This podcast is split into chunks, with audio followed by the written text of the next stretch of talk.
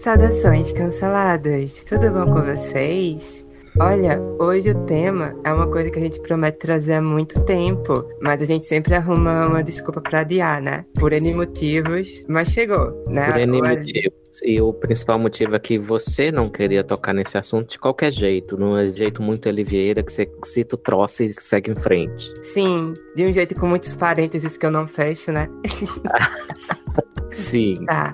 Aí o que acontece? O Eli falou pra mim, Agatha, eu tô sentindo você muito passiva aqui no programa, no podcast, nos vídeos. Eu queria ver você mais ativa. Aí, primeiramente, eu particularmente, eu acho essa fala o quê? Genocida, né? Aham. Mas por bem ou por mal, hoje vai ser o dia que eu vou dormir sem voz. Já tô meio sem voz, vou dormir totalmente sem voz. Mas por quê? Qual é esse assunto ali? Que eu, eu estava meio que fugindo, mas que eu pude dizer, não, esse momento eu vou ser ativa realmente, mas daí quando eu terminar de gravar eu volto a ser passiva, como eu sempre fui. É, em primeiro lugar, sobre o que eu falei, foi um pouco assim, jogando fora, mas foi na intenção de te inspirar a ser mais proativa, mas por outro lado, você sempre é mais proativa do que eu, porque você Sim. esse troço todo. Então, sim, sim, sim. Eu converso com convidado, eu faço roteiro, planejo Sim. tudo. Então, eu, este- eu tenho plena consciência de que eu não estou em nenhuma posição de cobrar trabalho de você. Era mais uma questão de te estimular, como adiantou, pelo visto funcionou, te estimular a tomar frente das coisas, na hora da gente conversar, inclusive, com os convidados. Essa era a minha intenção. Uhum. né? Mas eu estou muito satisfeito com o seu trabalho, Agatha.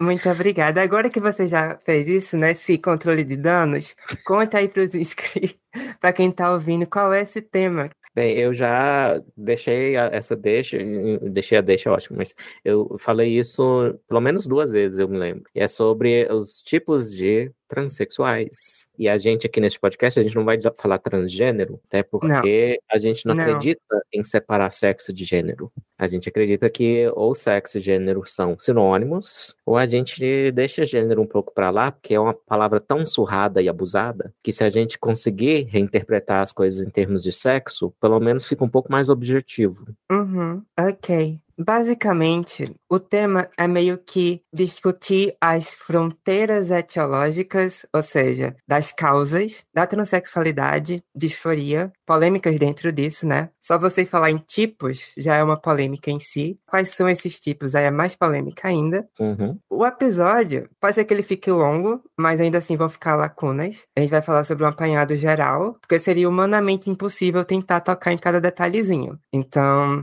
com certeza, algumas coisas ficam de fora, porém, o básico do básico a gente tem que trazer aqui. Sim. Eu acho E- que a maior parte do que eu vou falar aqui se refere um pouco também à experiência de mulheres transexuais nasceram do sexo masculino, não só porque é mais fácil para mim navegar nisso, como porque a própria medicina e a ciência no geral, se você parar para pensar, sempre estudou mais e se atentou mais ao sexo masculino em certas coisas, o que inclui mulheres trans. Você não acha isso? Acho, mas você tá dizendo o que com isso? Que é o patriarcado controlou isso? Não, eu não estou dando fato aqui. O juízo de valor, a pessoa noiada que está escutando o que cria na cabeça dela, entendeu? Ok.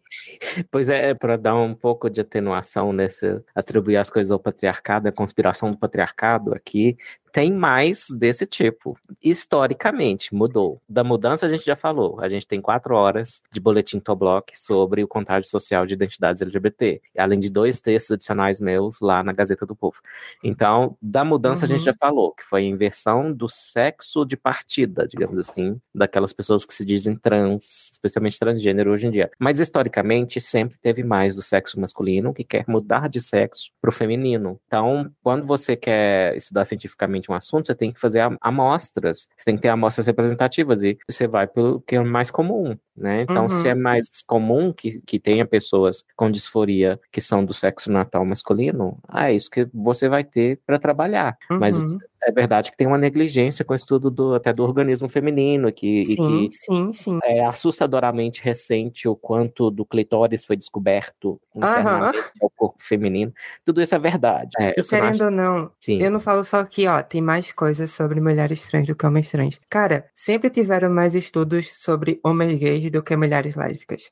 Uhum. O Felipe dá um, um meia-culpa sobre isso no episódio sobre atratividades, fala sobre essa questão da amostra, que se for muito pequena, às vezes nem vale a pena tentar fazer o estudo, mas sim, no geral, eu sempre percebi isso. E os homens gays serem mais estudados é, não é um exemplo a favor da conspiração do patriarcado, é, é pelo contrário, porque uhum. Até na Inglaterra o que era crime era sodomia, era sexo uhum. homossexual entre homens, não entre as mulheres era mais ignorado e tal. Na verdade, o alvo de criminalização, até eu diria mais da discriminação, eram os homens gays. A razão deles serem mais estudados que as lésbicas, mais uma vez, é porque eles são mais comuns do que as lésbicas. E às vezes, no comecinho, eram estudados com aquela segunda, primeira intenção de encontrar uma cura. Então é claro uhum. que a uhum. literatura vai ser mais robusta nesse sentido. Exato. Mas antes de eu começar a falar sobre disforia necessariamente, eu queria fazer uma pergunta para você. Qual é a sua história com transexualidade? Tipo, em que momento na sua vida você percebeu, descobriu que essa coisa existia? Em que momento você começou a querer estudar sobre isso? Certo momento, conta aí a sua experiência. Meu primeiro contato com trans provavelmente foi a TV, o Silvio Santos com as transformistas dele, que são um grupo já heterogêneo, que ali vai ter drag queen, e drag queens tipicamente são homens gays que não têm interesse de transicionar, é só uma coisa performativa. Vai ter travesti, é, vai ter mulher trans, e aí a distinção, se há algum entre essas duas coisas, é muito complicado e a gente já tocou nisso um pouquinho. Então foi provavelmente esse o meu primeiro contato. Esses programas de TV, geralmente no domingo tinha concurso. Aí foi, ah, então tem pessoas de um sexo que preferem expressão no outro sexo. Aí salta uns 20 anos aí. Uns 20 anos e alguns quilos. É, 20 anos e 20 quilos. E foi engraçado, porque eu já estava no mestrado da URGS, quando surgiu a pergunta, na verdade, alguém perguntou se ser gay tinha alguma coisa com genética. E eu, apesar de ser gay e já estar tá fora do armário, eu não tinha ainda pensado nisso. E aí eu fui procurar literatura e eu fiz o rascunho do que virou, anos depois, a minha resposta ao Silas Malafaia. E aí, não minha resposta ao Silas Malafaia, eu menciono identidade de gênero. Então eu estava antenadinho com a terminologia bem até do ativismo, que a identidade de gênero não é idêntica a orientação sexual e tal e tal. E tem o seu valor didático, eu acho, esses termos, apesar da minha opinião hoje sobre gênero. E aí, em 2014, foi importante que eu sentei para estudar em mais detalhe a transexualidade, porque eu fui convidado para palestrar a respeito para o Sindicato de Professores do Estado do Espírito Santo. Me trouxeram lá da Inglaterra para eu palestrar. E aí eu me debrucei mais na questão, achei aquela revisão do Aymenbau, de Swap, que eu estou sempre citando. E é isso, essa é a minha experiência. E eu mesmo, é, como quando menino, não tive disforia, mas eu tive expressões atípicas para o meu sexo como uma vez, pelo menos, ter botado um vestidinho lá para brincar. E era só uma brincadeira e tal. É, foi só isso. Contigo não foi a mesma história. então, você conte a sua. Antes de eu falar sobre a minha, é que eu estava olhandinho aqui o slide que você usou em 2014 para fazer uma palestrinha sobre transexualidade. Você tem que explicar pessoal, assim, o básico do básico. Aí você começa falando sobre vespas intersexo. Aí eu fico pensando, o povo assistindo, tipo, peraí, aí. O que, que é. é isso? Eu trouxe isso, realmente é perigoso do ponto de vista de confundir o público mas eu trouxe isso para ilustrar como na biologia a coisa não é tão estanque quanto pode parecer. É verdade que tem um binário sexual e tal. Eu estava mostrando algumas exceções. Então, se há exceções, não é tão surpreendente que aconteça transexualidade na nossa espécie. Aí outra exceção que eu mostrei é do cavalo marinho, por exemplo, que é o macho que engravida, que ele tem um órgão especializado para carregar os filhotinhos e ele que, que dá a luz a eles. Então, era como é mostrar que a biologia é uma ciência de exceções, apesar de, como ciência, ela tem a obrigação de procurar os padrões, uhum. ela é uma ciência menos dura, digamos assim, que a física. Então, é importante que se saiba das exceções. Mas se você quer fazer pesquisa em biologia só interessado em exceções, não vai dar certo. Uhum. Tem que uhum. saber os padrões. E como é que era essa vez para intersexo? Só então, explica. Esse caso, na verdade, eu tropecei nele fazendo minha pesquisa em Cambridge, e lá eu estudei três bactérias que são capazes de manipular a reprodução dos artrópodes, insetos, hum. aracnídeos e até crustáceos. E uma das mais importantes dessas bactérias é a Wolbachia. Ela é até mencionada num jogo aí, acho que é o, aquele que tem o Solid Snake. Hum, delícia. E, e no caso dessa vespinha, é a Wolbachia, a presença da Wolbachia, mas também com estresse térmico, dá uma enorme variedade de fenótipos intersexuais. Então você tem, por exemplo, é, na espécie sem a presença da bactéria e sem o estresse térmico, você tem um tipo de antena que é só os machos que têm, é uma antena com pomponzinho. Uhum. Aí você tinha indivíduos afetados pela bactéria e pela temperatura, você tinha com a genitália feminina e os pomponzinhos lá na antena. Uhum. Daí, às vezes você tem só uma antena com pomponzinho e a outra sem. Inclusive, tem animais com simetria bilateral, tem uns organismos é, raríssimos, que é metade do corpo é fêmea e metade é macho. Isso Meu acontece. Deus, é o não binário, você encontrou. Você encontrou o não binário na natureza, finalmente a gente chama de ginandromorfos. É, que, uh -huh.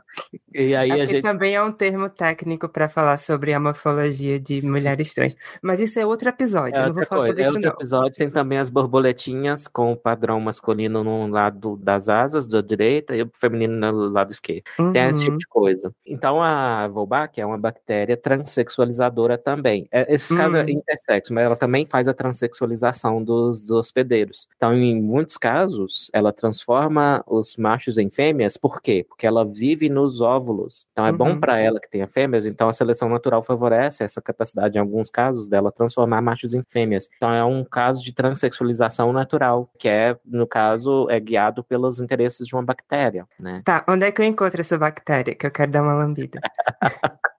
Infelizmente, ela só faz isso em artrópodos, infelizmente, é. né? E se eu me identificar como artrópodo? Aí dá certo. Ah, pode ser. Topo do gênero. Você quer ser a lagosta do Jordan Peterson? Não, quero nós não. Não.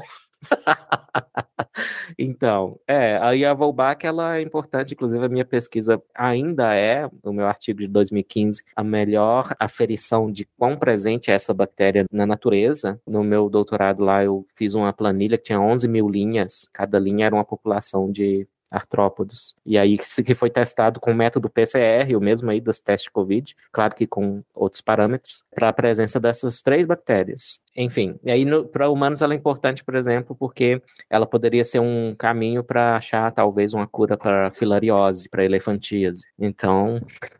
Outra coisa muito legal que tem nesse slide seu é que você foi uma pessoa assim, vanguardista, inovadora, que você antecipou o Twitter antes disso acontecer no Twitter. Que você falou sobre o pênis feminino. Sim. A ginossoma. Hoje é. em dia, quem fala em pênis feminino não é exatamente isso, mas na sua época, o que, é que era? O pênis feminino é meio que literal, é um piolho das cavernas lá da Bahia. Eu chamo de piolho porque ele é parte de, do grande grupo de insetos que inclui os piolhos, mas ele não é, ele não afeta humanos, ele não tá afim de sugar nosso sangue. Então, ele mora lá nas cavernas, ele é branquinho, como é comum nos é, bichos cavernícolas, exceto se for anão da série de Seus Anéis da Amazon, esse é outro assunto. e lá tem uma inversão completa de papéis, provavelmente uma, uma, inversão da seleção sexual. Nas aves, por exemplo, acontece muito do macho ser o mais vistoso, plumoso, colorido, como é o caso do pavão, que é o caso clássico, até o Darwin pensou nele. Mas até nas aves tem uma inversão também em seleção sexual. Tem um grupo de aves em que são as fêmeas que são mais coloridas e os machos escolhem elas. E nesse inseto, é, chama Neutrogla curvata. E a fêmea desenvolveu um pênis feminino, acho que é a falossoma, acho que é o contrário do que você falou. E o macho desenvolveu uma vagina masculina, que chama ginossoma. Então, uma cavidade, e lá dentro dessa cavidade que tem o esperma do macho. Tem o espermatóforo, que é um pacotinho cheio de espermatozoides. Aí a fêmea introduz o falossoma na ginossoma do macho, captura esse, esse negócio e ela faz o vucu-vucu dela lá, entendeu? Então, é um pegging natural. É, quem, não, quem não... pesquisa, não, não. Desde já não não, não pesquisem. Não escutem o Oliveira, não pesquisem pesquisem que, que é pegging. Ok, então, para resumir, é exceção da exceção. Então, como eu estava dizendo, na biologia tem exceções. Essa é uma das mais interessantes, que é um uhum. caso de inversão da seleção sexual, e que é a fêmea que penetra o macho. Mas ainda uhum. é espermatozoide óvulo a história. Uhum, sim, sim, continua assim. Mas peraí, você fez a resposta Malafaia em que ano? 2013, vai fazer 10 anos daqui a alguns meses. Okay. Fevereiro. Aham, eu tô perguntando porque o slide é de 2014. E você tem uma provocação ele, porque você é. traz o caso do lagarto do Vietnã, que não existe macho na espécie, todas são fêmeas, e aí você colocou um outdoor do Malafaia falando em favor da família e preservação da espécie réptil. Deus fez fêmea e fêmea. Adorei essa provocação, eu lembrava vagamente dela. Você fez, e, e, é com a cara do Malafaia mesmo. Eu achei muito corajoso da sua parte. Eu photoshopei um outdoor real que ele fez. É. Sim, sim, com certeza.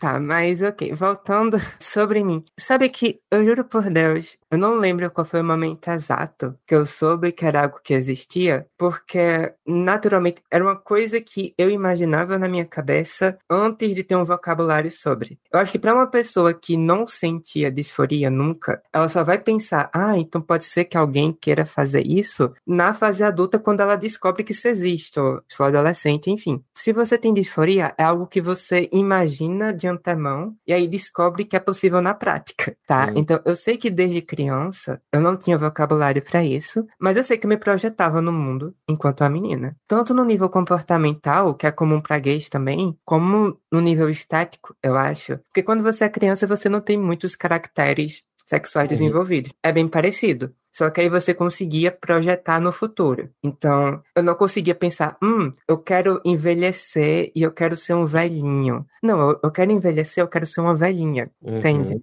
Um troço muito doido. É, é, estranho. E eu acho que eu só comecei a me interessar sobre, porque no começo eu era bem. não sabia de nada, então eu comprava o que a Tiffany falava. Então, tudo é construção social, se identifique com o que você quiser, etc. Mas, assim, a partir do momento que eu comecei a ver uns discursos esquisitos de. Não, porque a heterossexualidade também é uma construção social e todo mundo é bissexual e etc. E essas coisas começaram a aparecer. Aí eu lembro que o primeiro texto, eu acho, do Chibolete que eu li era sobre o Foucault e sobre a questão do essencialismo, com o construcionismo. Então, hum. né? Aí eu vou falar sobre isso depois. Tá. Mas o tema que a gente vai trazer aqui, um tema bem cabuloso, foi o que fez a gente começar a interagir entre nós. Então, se você quer saber como é que eu e a Aline nos conhecemos, você espera que daqui a pouco eu conto para vocês. A Mas minha versão eles ouviram, a sua eu acho que nem eu ouvi. Ah, realmente ninguém ouviu a versão.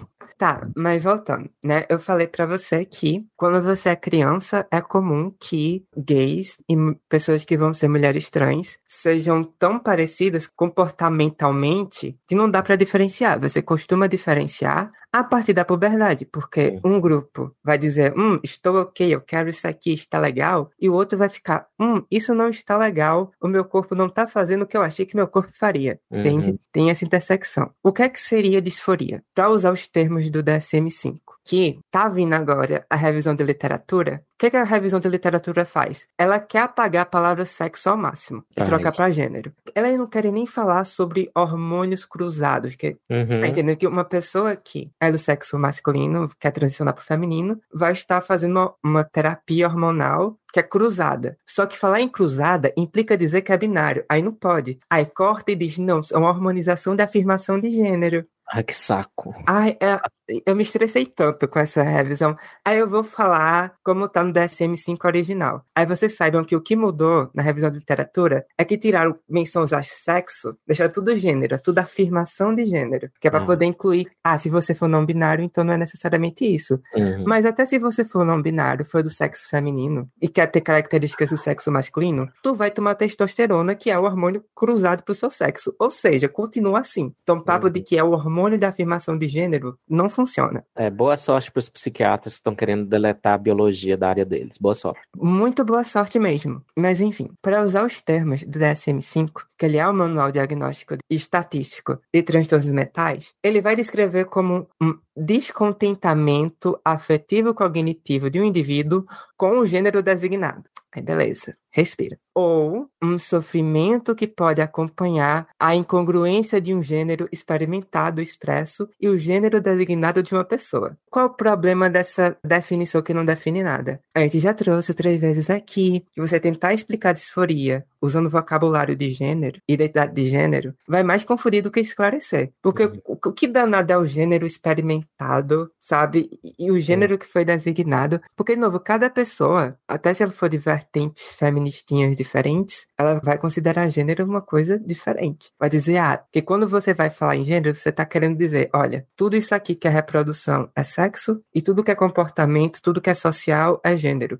E aí você assume que sabe quais são essas coisas que são totalmente sociais. Então, uhum. Então, tudo que envolve comportamento, você aprendeu socialmente. Você assume isso. Você não prova isso, você assume isso. E aí, vertentes diferentes feministas vão dizer que não. O gênero engloba até aqui ou engloba até aqui, em questão de comportamento. Então, assim, fica uma confusão. Um caminho mais lógico para você explicar, né, uma coisa que é mais embasada na realidade, é você optar por termos como sexo e caracteres sexuais. Então, no DSM-5 também, ele traz uma definição de transexual, que é um indivíduo que busca ou que passa por uma transição social de masculino para feminino ou feminino para masculino, o que em muitos casos, mas não todos, envolve também uma transição somática por tratamento hormonal e cirurgia genital. Tão mais claro, né? Tão mais Melhorou claro. um pouco. Não é tão abstrato como antes. Mas por que, é que se transexual é isso? Na hora de definir disforia, eles têm que falar em gênero. Uhum. Por quê? Porque existe uma intenção do DSM-5 de ampliar o sentido de trans para além da experiência transexual em si, com o termo transgênero. Transgênero, ele vai definir como um amplo espectro de indivíduos que, de forma transitória persistente, se Uau. identificam com um gênero diferente de nascimento. E aí, assim, um é transitório. Então, eu vou botar você para tomar testosterona, mas é transitório, tá bom? Uhum. E aí o efeito da testosterona vai ser permanente, mas a sua identidade de gênero pode ser transitória. Tá tudo bem, tá tudo certo, tem nada de errado acontecendo uhum. aqui. É, aí livra a cara deles, né, de, de processo. Uhum. Que aí vai, enfia testosterona em garota confusa, e aí na hora de processar, fala, não, mas estava aqui no DSM esse tempo todo, podia ser transitório.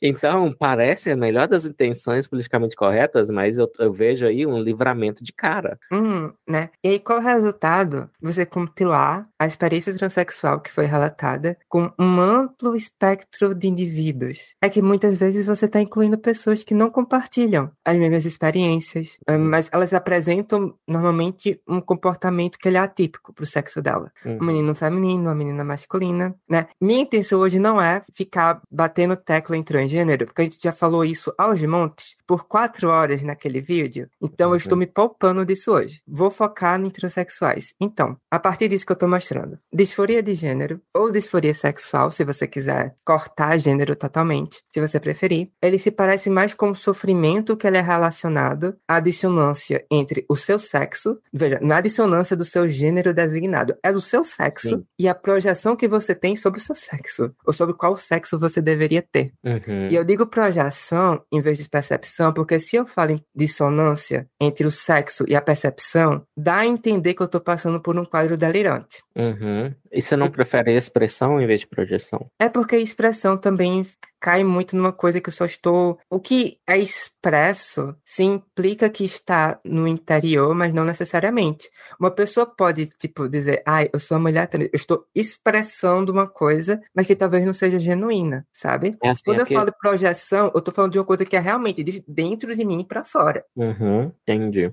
É, a expressão também é um dos sentidos, é muito restritiva a comportamento quando a gente está uhum. falando de aparência, de fenótipo. Uhum, né? De sentimentos até certo nível, com certeza. Uhum. Então, eu falar em percepção, parece que eu tô num quadro delirante. Então, eu tenho um corpo masculino, aí eu olho no espelho e eu vejo um corpo feminino. Uhum. Isso é um erro de percepção, e não é isso que acontece com pessoas trans. Uhum. Se isso acontecesse com pessoas trans, a gente não tomava hormônio, não corria atrás de cirurgia, faz sentido nenhum. Então, se a uhum. gente procura essas coisas, é porque a gente sabe que não tem esse corpo que a gente projeta. Uhum. E aí que começa o problema conceitual do ativismo identitário nessa questão, porque eles querem simplesmente reformar a definição de mulher, como se isso fosse criar uma solução instantânea para a disforia. Não, mas se eu me disse mulher hoje, eu já sou mulher, não tem nada mais para fazer. Mas eu vejo exatamente esse discurso também. É. Mas enfim, em resumo, disforia seria esse forte descontentamento, até uma ansiedade existencial, né? Persistente do indivíduo em relação aos seus marcadores sexuais físicos, sejam eles secundários ou primários, mas o que você pensa? O que é que você está mostrando para o mundo, no geral? É a sua cara, é o seu corpo. Uhum. Poucas pessoas vão ver as suas genitais. Uhum. Muitas vezes, a disforia relacionada à genital, ela costuma ser menor em algumas pessoas, porque é algo que as pessoas não estão vendo. Ah, é uma disforia ela vai ter que lidar com ela mesma, tipo, você olhar aquilo, você mesma, e lidar com um parceiro que vai estar interagindo. Uhum. Mas totalmente possível e comum você ter uma disforia forte com o seu corpo todo, porque é aquilo que as pessoas estão vendo, mas você aprender a lidar bem com o seu pênis e não necessitar de cirurgia, o que é ótimo, porque, enfim, você está poupando o seu corpo de muitas intervenções. Sim, que as intervenções que criam neovagina ou a faloplastia, que tenta criar um falo, elas são ainda bem imperfeitas, a gente já citou aqui algumas formas diferentes dessas cirurgias, e é para esses casos, é baseado no bem-estar do paciente. Uhum. Não é uma coisa que deveria. Esse era o erro também do outro lado de não aceitação, porque só podia mudar o nome no Brasil se mudasse a genitália. Então, Uhum. como assim você está exigindo uma coisa tão íntima? Primeiro, que que, que o Estado, o que você está fazendo no meio das minhas pernas? Sai daqui, né? Estado xereta. Puta que pariu.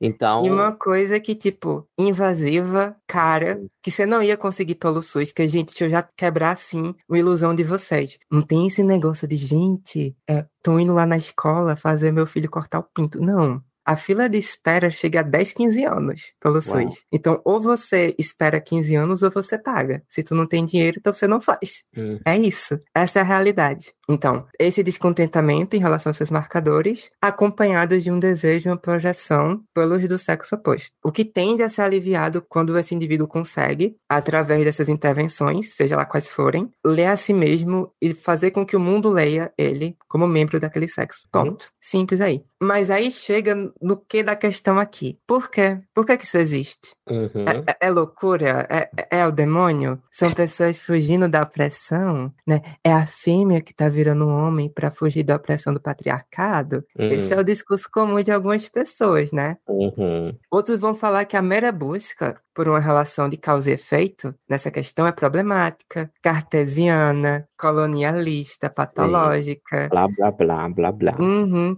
Dizer uma coisa pra você que às vezes quem fala isso são as pessoas que nem se elas tentassem elaborar, elas teriam conhecimento para explicar a causa e efeito. Então, Uhum. não sei explicar, logo não tem explicação. Uhum. É isso que eu sinto de umas pessoas, né?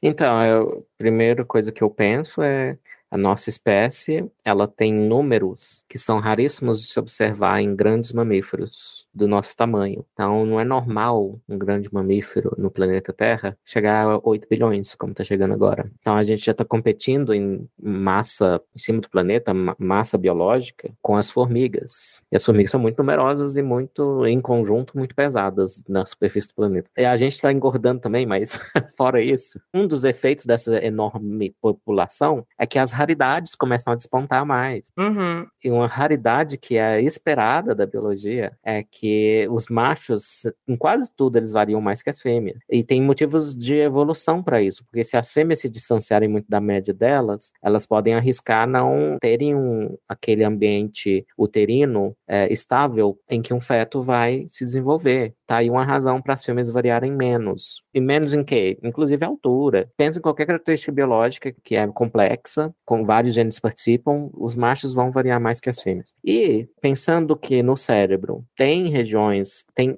características mais associadas a um sexo do que ao outro, e pensando que elas são intercambiáveis, isso é meio óbvio porque no desenvolvimento do feto a gente sabe que tem intervenções de certos hormônios que vão para um lado e para o outro. Tem um hormônio, por exemplo, que só, só é produzido naquela fase, até onde eu lembro, que é o hormônio antimileriano. Ele que começa algumas coisas lá para os mesmíssimos órgãos virarem todo o aparato masculino ou todo o aparato feminino de reprodução. Mesma base de células-tronco pode ser as duas coisas.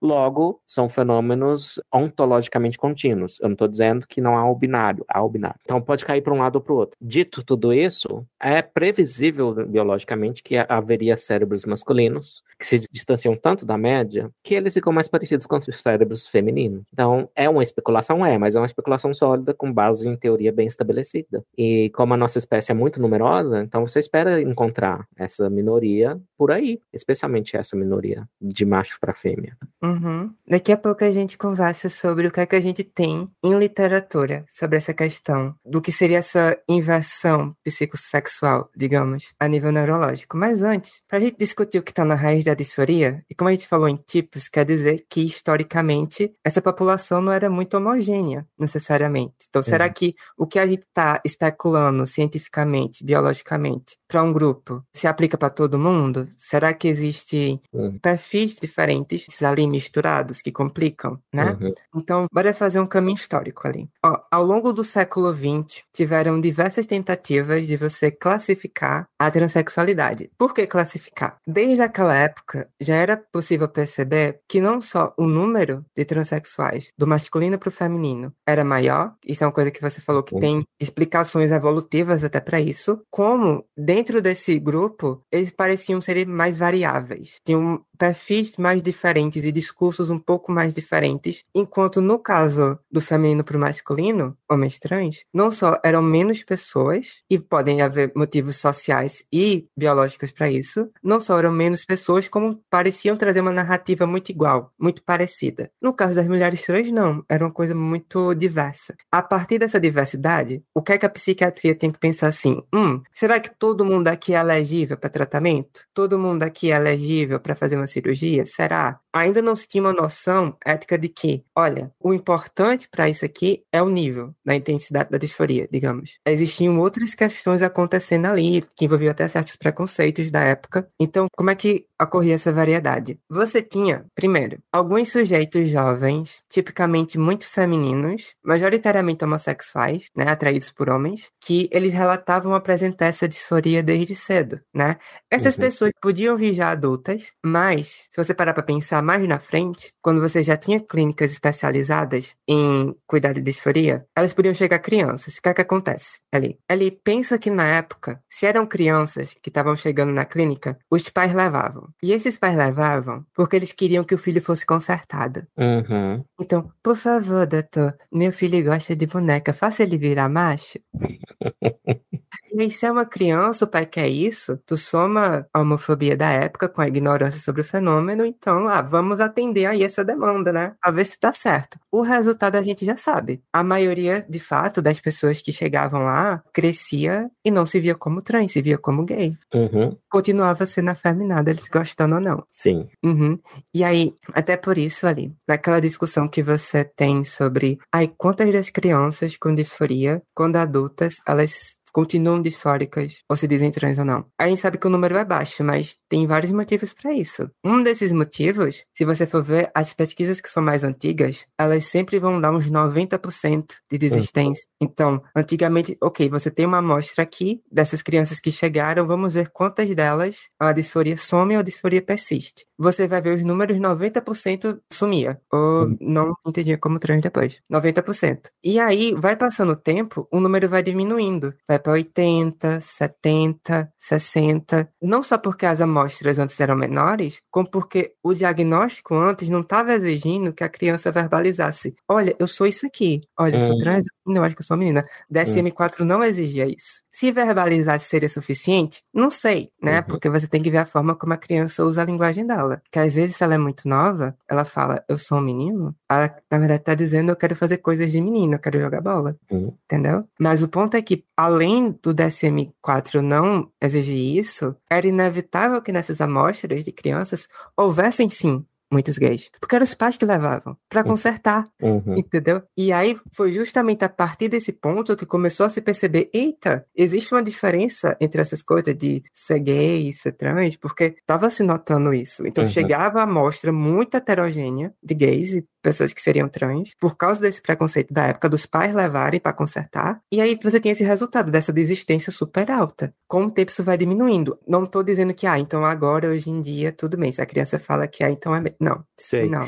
Mas você vê, eu acho claro isso, que essa diminuição de 90 para menos é que foi crescendo a aceitação de meninos que se apresentavam mais efeminados, o que é sim um indicativo, não 100%, mas um indicativo de que vai ser gay. Aí você fala, ah, ele vai ser gay, ok. Aí começou a crescer o número de pais que não tinham problema com isso e levam menos esses que Uhum. vão desistir, né, da transição. E a disforia vai entrar em remissão. Uhum. Sim, sim, sim. Faz sentido. E aí ali, tinha esse perfil, né? Aí tinha um segundo perfil. Esse perfil era de uns sujeitos que eles eram mais velhos, Hum. tipicamente masculinos, né? Atraídos por mulheres, normalmente casados, né? Com filhos. Às Uhum. vezes o outro tipo podia parecer casado com filhos, mas é porque era o caso do enrustido mesmo. Sim. Mas, nesse caso, eles costumavam relatar uma experiência de disforia que era mais tardia, até gradativa, que ia crescendo da adolescência para a vida adulta, mas eles tinham algumas particularidades, né? Todo mundo se encaixa nesses dois perfis? Não. Já de agora eu acho que não. Todo mundo se encaixa nesses dois perfis? Não. Mas estatisticamente, se você vê esses dois padrões grandes, você tem que dizer: olha, isso aqui existe, isso aqui é real. Então, como é que nessa segunda metade do século XX as clínicas lidavam com isso? Você já ouviu falar na escala de Harry Benjamin? Não. Ah, eu vou te falar sobre essa escala. Ela data de 66, mas ela foi usada bem depois na prática clínica, que ela trazia seis níveis do que seria a dissonância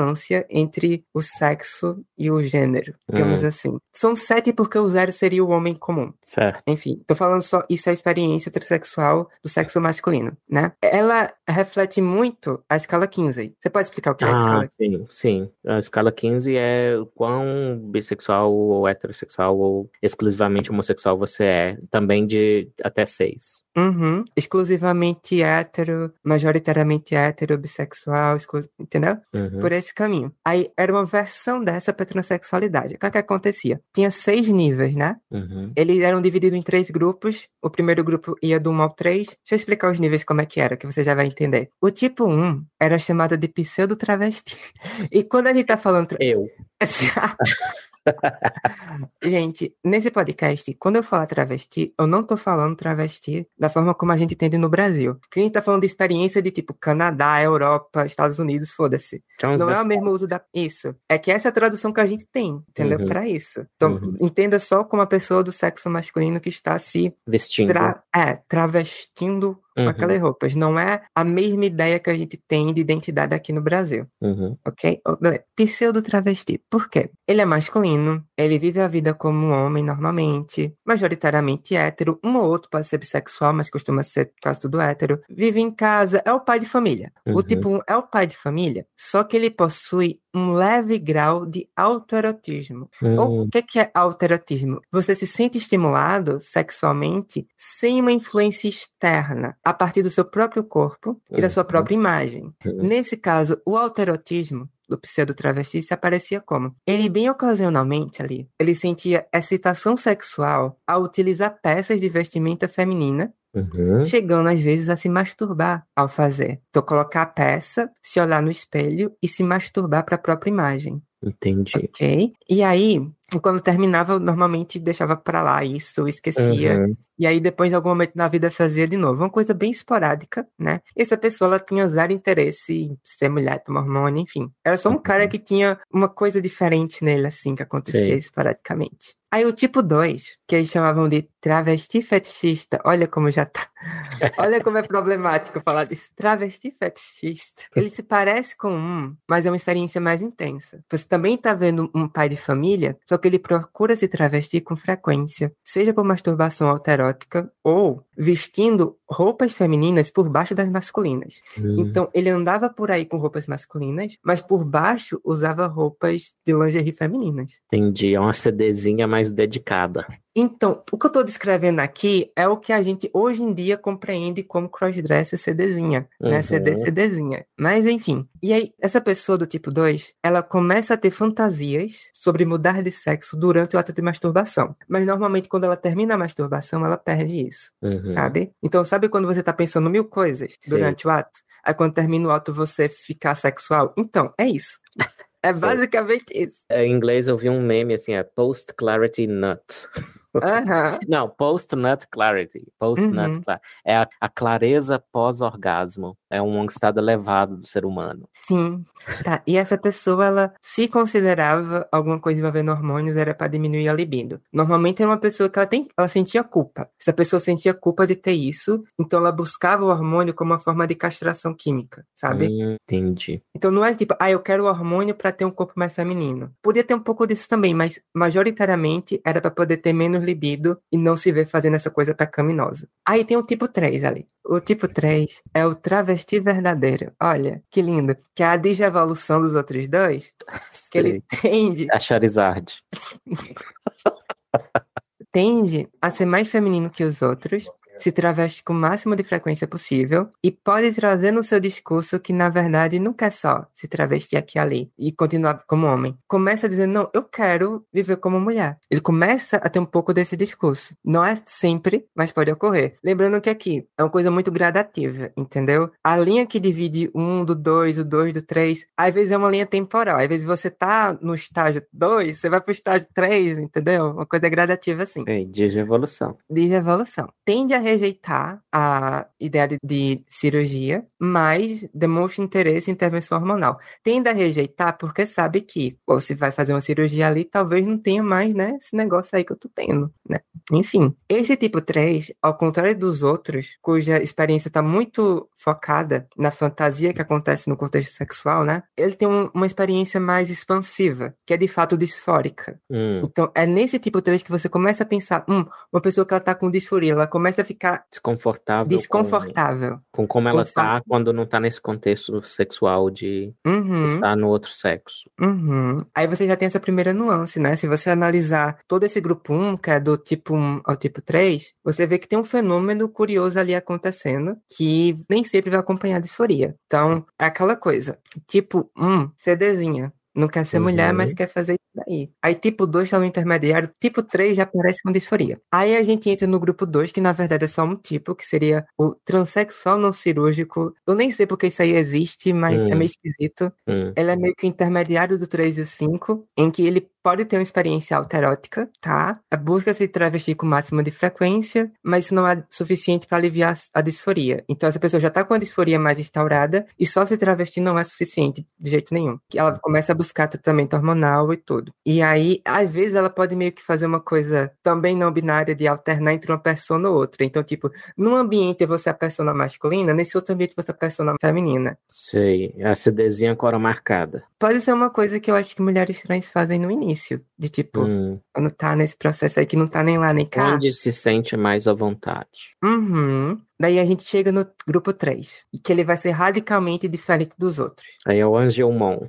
não, vai ser diferente porque ele não vai ter a experiência autoerótica. Ah, Ele é composto pela tipo 5, é a transexual verdadeira de média intensidade, e o tipo 6 é a transexual verdadeira de alta intensidade. Ou seja, eu sou um Pikachu, aí o médico tá lá medindo a minha voltagem, entendeu? Aí, essa tipo 5, que é a verdadeira de média intensidade, né? Que é a transexual moderada, é a transexual de centro, que vota no Amoedo, é a, ah, transexual tipo 5. Eu vou parar de fazer piada. Ela traz no seu discurso que é a mulher presa no corpo masculino, pura e simplesmente. Busca viver dessa forma, pra ela o negócio de se travestir não funciona, tem que ter tratamento hormonal. Ahn, tipo 5, ela pode até ter um mínimo nível de alterotismo, mas ela vai estar muito mais engajada em atividades homossexuais. Quando eu falo homossexuais, é a partir do sexo, então com outros homens. Porque ela é do sexo masculino, então É. atraída por pessoas do sexo masculino. a diferença Ativi- entre homo e hétero nesse caso é quanto ao sexo cromossomal, só pra deixar Uhum, claro. exatamente. E aí, a transexual tipo 6, que é de alta intensidade, essa sim tem zero traço de alterotismo, né? Hum, que era uma possibilidade até então nas outras. Ela é incisiva no desejo por cirurgia, chegando a rejeitar os órgãos sexuais intensamente, com risco, isso está descrito na escala, viu? hum, Com risco de suicídio e mutilação caso seja negligenciada. hum, Então, tipo, é o extremo do extremo, uhum. tá? E considera o tratamento hormonal indispensável. Ela Certo. vai ter traços comportamentais muito femininos e aparentes, exclusivamente traída por homens, e tem o desejo de se relacionar com homens enquanto mulher, logo se identifica como heterossexual. E aí é descrita como sendo essa transexual verdadeira alta intensidade seria a completa Hum, inversão sexual ou completa inversão psicossexual. entendi. E por que, que eu tô trazendo essa escala? Ela é grosseira, de lá pra cá a gente aprimorou muita coisa, mas ela tava pegando uma coisa na época que existia, que não era homogênea. Sim, sim. Era uma coisa muito Parece diversa, uma esquisita. tentativa de dar ordem numa coisa que é talvez contínua ou pelo menos muito confusa. Uhum, é confusa. É, sei lá, ela ainda reflete um pouco dessa confusão, parece. Uhum. E aí, vamos falar sobre o probleminha. A partir do que eu expliquei, do 1 ao 6, em qual eu me encaixo? Eita, Você é o clínico, em qual eu me encaixo? Eita, Tá vendo que é Eu- difícil? Vá, falar. sim. Ah, é 5 ou 6? Um 5,5? 5,5? 5,75? Não sei. Porque o que é que acontece? Até os 5, tu tinha, tipo, uma possibilidade de alterotismo. Aí só no 6, que é o que não pode ter alterotismo, ao mesmo tempo você, para chegar no 6, você tem que ser muito feminina, você tem que uhum. ser assim, tem que ser assado, você tem que ter uma disforia intensa com o genital. Então você pode ser uma mulher trans que é muito feminina, que tem disforia muito forte com o corpo no geral, mas não na genital, sabe? É algo que eu, como eu falei antes, eu acho que da todas as disforias, a disforia genital é a que me parece ser mais possível de ser aliviada pelo ambiente. Uhum. Porque você não está tratando de algo que você compartilha com o mundo, você compartilha consigo e com o parceiro. Sim, é verdade. Para algumas pessoas ela vai ser fundamental? É, vai ser. Mas eu acho que às vezes, quando você é muito jovem, até inexperiente sexualmente, você pode acreditar que você precisa dela para ser feliz. Eu só vou ser feliz se eu conseguir isso. Uhum. Aí você amadurece, você ganha mais experiência, você percebe que não. Você consegue ser feliz sem isso, uhum. sabe? Você tem que entender o que é que significa você buscar aliviar a disforia a partir da terapia, por exemplo. Não é você dizer, vou fazer essa pessoa que diz que é trans deixar de ser trans. Não. É uhum. fazer ela perceber que, às vezes, as intervenções que ela procura, algumas ela pode se necessitar, outras não. Uhum. Outras ela está sendo induzida pelo ambiente a achar que necessita. É isso. Sim. Sobre a escala, maior problema prático dela, que eu te expliquei. Ela foi usada lá no final da década de 80 como orientação clínica para tratamento de adultos com disforia, tá? Você só era elegível para fazer cirurgia se você fizesse parte dos 5 ou 6. Se o médico uhum. olhasse para você e falasse, você é do 4, tu não podia. Ah, sim, esse Entendeu? é um problema. Uhum. Basicamente, o, o, se o terapeuta seguisse essa escala, ele ia dizer o seguinte: Ah, como assim? Você gosta de mulher? Gosto. Então, você vai ficar Exatamente tem, isso. Querido. O maior problema da forma como esses parâmetros clínicos eram feitos é que eles tornavam basicamente impossível a existência de uma mulher trans que fosse atraída por mulheres. Uhum. Tu só podia fazer o tratamento se você relatasse basicamente que tinha atração por homens e que ao fazer a transição você seria uma mulher hétera. E tá tem entendendo? uma pseudo-atração por homens nesse meio aí também, né? É, tem uma.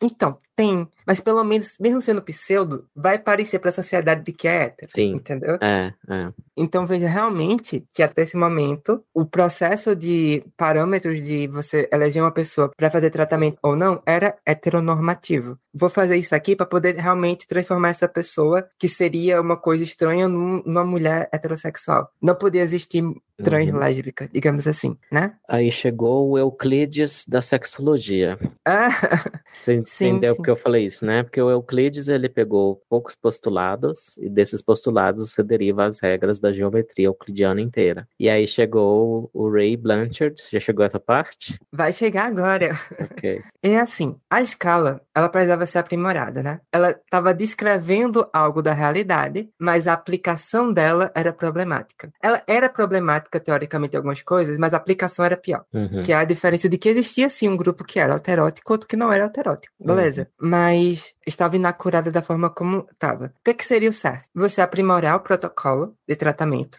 que o mais importante para o paciente não fosse a orientação sexual, fosse o desejo e o nível da disforia, sistematicamente falando. Isso aconteceu. Na virada do século, a escala Benjamin ela já tinha sido abandonada, o diagnóstico foi mudando. Em 2013, o DSM substituiu, né, do DSM-4, o transtorno de identidade de gênero para disforia de gênero, que traz aquela coisa importante de você separar a transexualidade do sofrimento em si. Uhum. Então não é que, ai, mas disforia está no manual de diagnóstico de transtornos, então é um transtorno. A disforia, enquanto o sofrimento é, a transexualidade não necessariamente. É, porque, como a gente explicou antes, se para parte das pessoas pessoas que manifestam disforia, a transição para outra expressão sexual, de identidade sexual, é o tratamento, o tratamento não pode ser a doença. Uhum. Então, a escala foi abandonada. Só que, junto com as diretrizes, outras coisas foram abandonadas com o tempo. Porque, veja, não só a diretriz foi substituída, mas a própria noção de que um grupo de pessoas disfóricas apresentava um perfil alterótico foi sumindo. Hum. Então jogou, o conteúdo foi jogado junto, Entendi. entende? Mesmo mesmo sendo um elemento da realidade. Informativo. Isso, é. E isso foi se perdendo com o tempo. Até a gente chegar hoje em dia, em que muita gente está escutando isso aqui e nem sabe que isso aí podia existir. Uhum. Porque com o tempo, com todas essas coisas acontecendo, não só as diretrizes mudaram, como essa ideia de que, ah, ah já que não é para questionar a orientação sexual, então tanto faz saber se é alterótico ou se não é, então vai estar tá do mesmo uhum. jeito. É o que, que acontecia também na época do Benjamin, que é outro motivo para ter acontecido essa junção desses vários tipos diferentes em, em um só ou em nada. Naquela época, como você era obrigado a bater o tipo 5 ou tipo 6, quem não batia tinha que fingir para o médico. Uhum. Então, existiam comunidades, veja só, não existia Facebook, gente. Uhum. Comunidade de pessoas assim próximas locais, que ensinavam, olha, para você passar, ser considerado tipo 5 ou 6, tem que fazer isso, isso e isso. Você tem que falar isso e isso aqui pro médico, entendeu? Você tem que chegar assim. Você tem que chegar super feminina, tem que dizer, moço, eu sou uma mulher no corpo de, de um homem. Uhum. Tem... Hum. O, o, discurso era performado. Porque essas pessoas disfóricas, primeiro que se elas se atraíam por mulheres, tinha que dizer que não. Só por uhum. macho. O, o, a adoro dar pra macho. Nunca chupei uma pepeca, adoro dar pra macho. Era o que elas tinham que fazer. Sim. E trazer essa coisa estereotipada mesmo, né? É como tinham que ficar mentindo sobre isso, aí mais uma vez, aos poucos, vai se perdendo. Porque se você precisa mentir pro clínico para receber o tratamento que tu precisa, aquela narrativa que seria original, que não deveria estar sendo julgada, ela vai se perdendo na história. Uhum. Tá entendendo como é que isso aconteceu? Sim. E há um interesse também uhum. é, de varrer para debaixo do tapete esse autoerotismo. Sim, porque é muito mais fácil a sociedade aceitar um, direitos transexuais no geral se você ver toda mulher trans como alguém que é uma mulher presa no corpo de um homem, uhum. mas se você desconfia que pode ter alguém ali que tem um histórico de alterotismo, que talvez tenha se masturbado com uma lingerie, uhum. A sociedade vai ver diferente. Sim. Então, existe uma estratégia. E eu não julgo até certo ponto. Eu sei, eu entendo, mas uhum. é bem complicado. Daí, ali, a gente chega, enfim, na questão etiológica, né? Uhum. Então, quem é que era esse grupo alterótico? Na década de 80, como eu estou explicando, não havia dúvida alguma de que as pessoas que chegavam nas clínicas não eram de um grupo homogêneo. E era uma bagunça, porque cada clínica tinha uma tipologia diferente, uhum. com critérios diferentes, então era um absurdo. Aí tinham pessoas que queriam, não, vamos tentar fazer uma hipótese aqui, uma coisa, para juntar todo esse conhecimento e fazer um protocolo único, vamos dizer assim. Uhum. E aí, sabe aquele sexólogo alemão, o Magnus Hirsch? Hirsch, talvez. Mas é, Mag... esse é alemão, é Hirsch mesmo. Aquele dos filmes.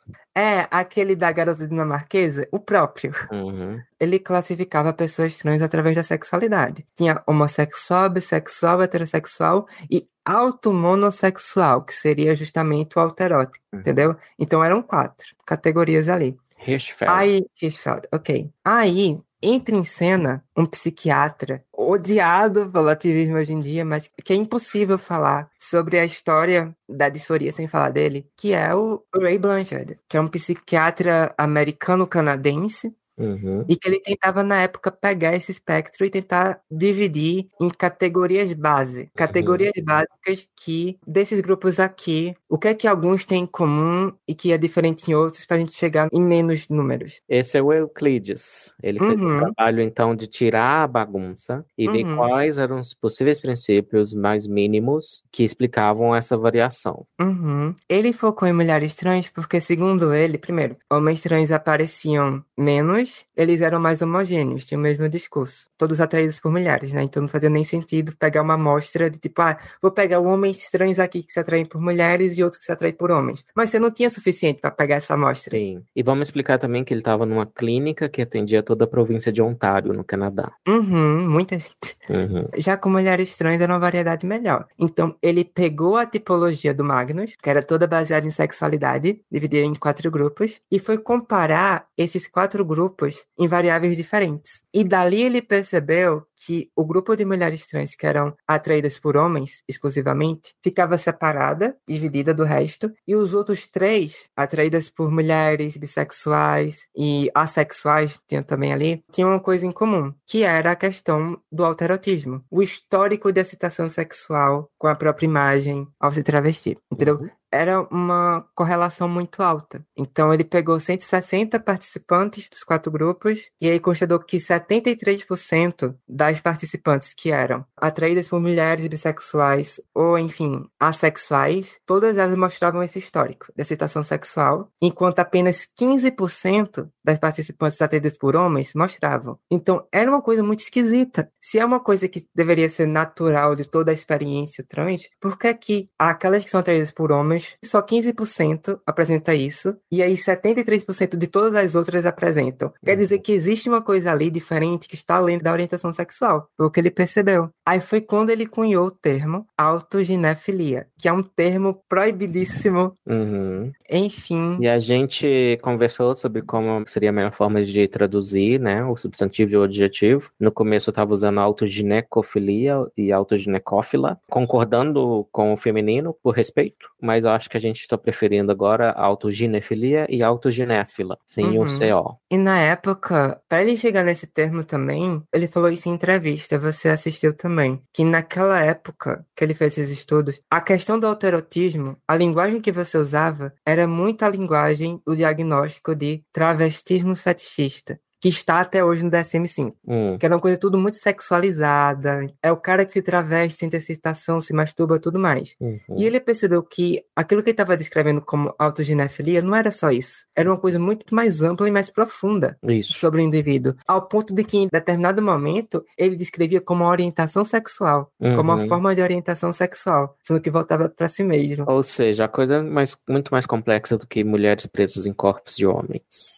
e mais complexa do que homens fetichistas. Uhum. Muito mais do que isso. E um insight que ele apresenta que eu, como biólogo, fiquei contente de ouvir é que o que é comportamento sexual não é necessariamente ficar de pau duro. Aí ele cita o um exemplo, um casal hétero, casados. Tem até as anedotas engraçadas, né? De que eu mesmo já fiz essa piada, que teve uma mulher lá no Twitter que tava falando, ai, ah, eu, eu não sei como eu chamo, se é fazer amor, se é sexo, se é transar. Transar eu acho muito crasso, não sei o quê. Eu falei, minha filha, se você for casada, você chama de passagem do cometa Halley. É, então, o ponto é que o comportamento sexual não é só o ato sexual ou a excitação do órgão sexual. Ele também envolve romance, uma parceria, pair bonding, que a gente fala em inglês, que é a criação de um laço com um par, né? O Blanchett, pensando nisso, ele mesmo ficava perplexo de pensar, tá, a pessoa sente excitação sexual por si mesma enquanto mulher, ok? Mas quando passa o tesão, passa a identidade? Para muitas não. E aí ele pensou, tá, mas eu não deixo de ser hétero. Eu nem sei se ele é hétero, mas qualquer casal de qualquer tipo, você não tá o tempo todo igual um coelhinho querendo trepar. E você não muda quem você é se você tem a clareza pós-orgasmo.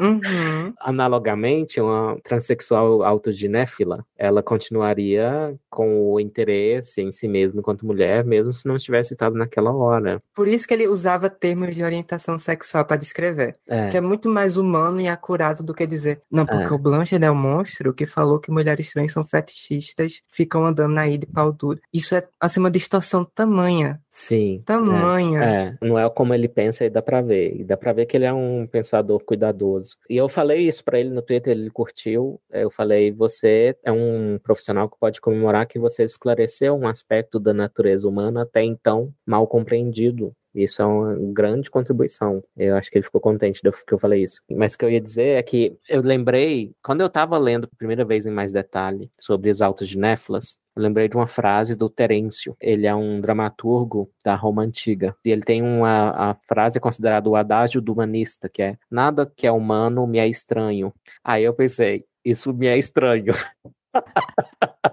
Então, eu que achava que era humanista, né? Eu pensei, isso me é estranho. E eu tô quebrando a cabeça para entender. E eu volto lá à variação dos machos, que ainda serve como um ponto de partida para isso. E é uma variação que não é, como eu estava especulando, nas regiões do cérebro que estão associadas a ser homem ou ser mulher, no sentido mais íntimo, cerebral, comportamental. Tá mais em qual é o alvo da minha atração sexual. Uhum. E aí, em vez do alvo da atração sexual ser outro, volta para si mesmo Se é que isso é possível.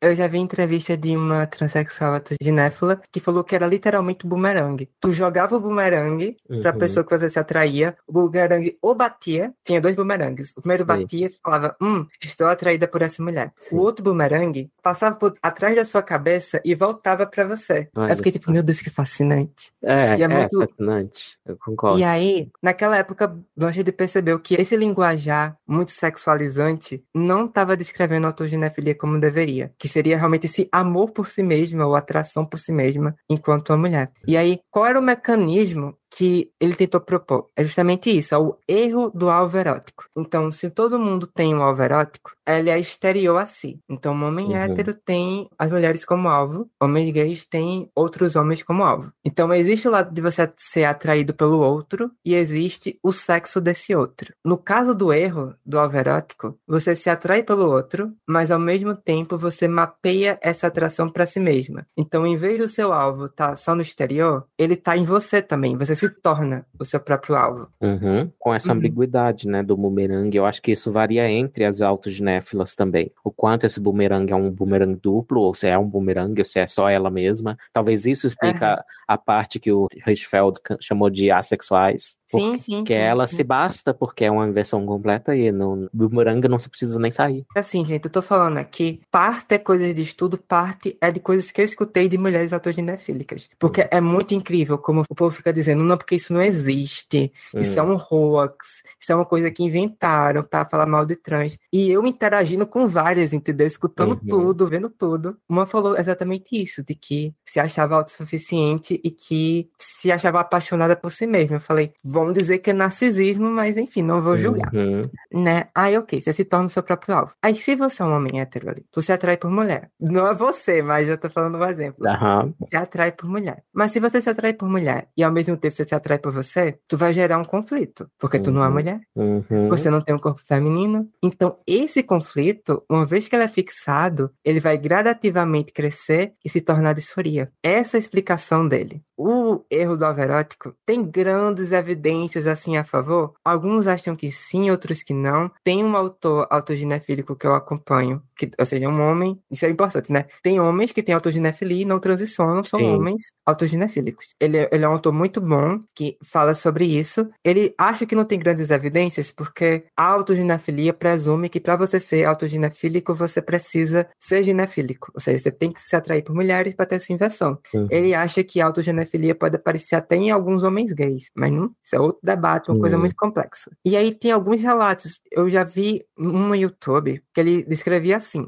eu transcrevi o que ele falou. Eu tenho memórias muito vívidas de uma época em que eu realmente me excitava sexualmente ao me imaginar sendo mulher e fingia fazer certas coisas que uma mulher normalmente faria. Eu performava certos comportamentos e eu realmente me excitava com essas ideias. Primeira coisa, qual a diferença dessa para que não é autoginefílica? Ela não tá perform... Eu não estava performando. Uhum. Eu estava sendo eu. Sim. Então ele fala: eu devia ter 5 anos de idade. Eu me perguntava por que eu estava fazendo isso, por que, que isso me excita. E eu lembro de ter sido muito reservado sobre isso e eu não contava para ninguém. Na infância tinha muito estigma sobre o assunto, então uhum.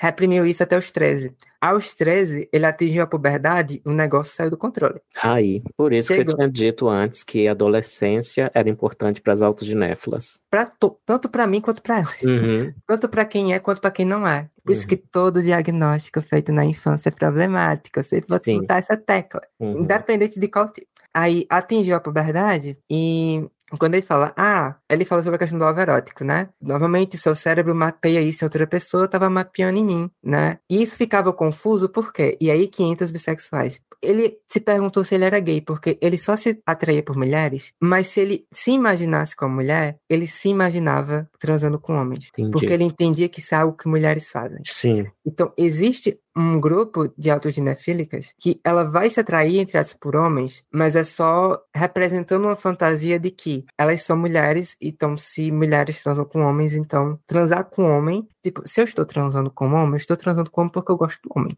Uhum. No caso dela, é tipo, estou transando com homem porque ao transar com homem, ele está me vendo como mulher e isso me excita. Isso, é. É totalmente diferente. Sim, bem diferente. E para esclarecer, você falou fantasia no sentido de é uma coisa que causa excitação. Uhum. Né? Tem um outro relato de uma AGP assumida, o nome dela é Cristina, ela tem um canal no YouTube, ela se declara embaixadora AGP, AGP autoginefilia em inglês, a sigla. Uma sigla em inglês, né? Ela tem um canal e ela falou assim: Eu criei meu canal porque ele precisava ser criado. Tinha muitos vídeos sobre AGP no YouTube, mas eram quase todos sobre uma perspectiva negativa. Era Hum. sempre ou não existe, ou existe e é uma perversão que deve ser reprimida ou curada. Hum, Mas a GP é real, não é algo a se ter vergonha. E que é uma característica inata como a homossexualidade. Ela fala que é inato.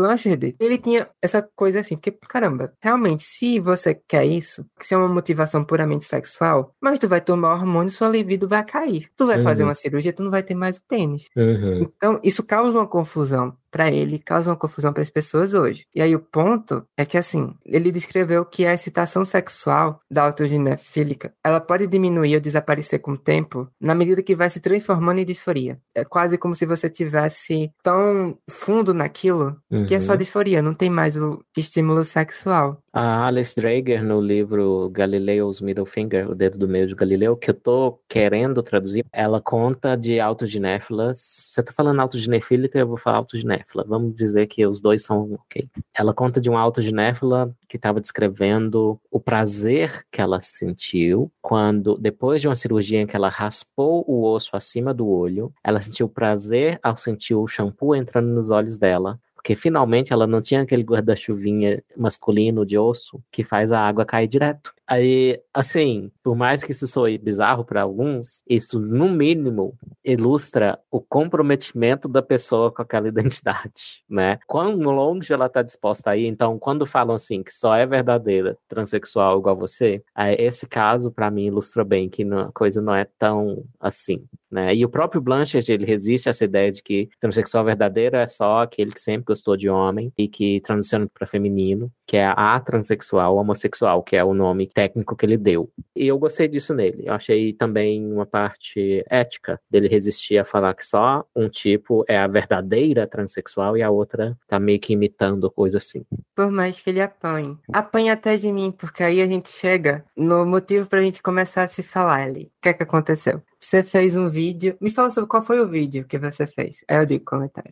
É, quando o nosso presidente querido perguntou o que é Golden Shower ao mundo. Aí eu fui ver quem fez isso. Aí era, tinha todo o perfil de militante acadêmico pós-moderno que quer abalar as bases da sociedade, porque tem oicofobia, aversão irracional à própria cultura, enfim.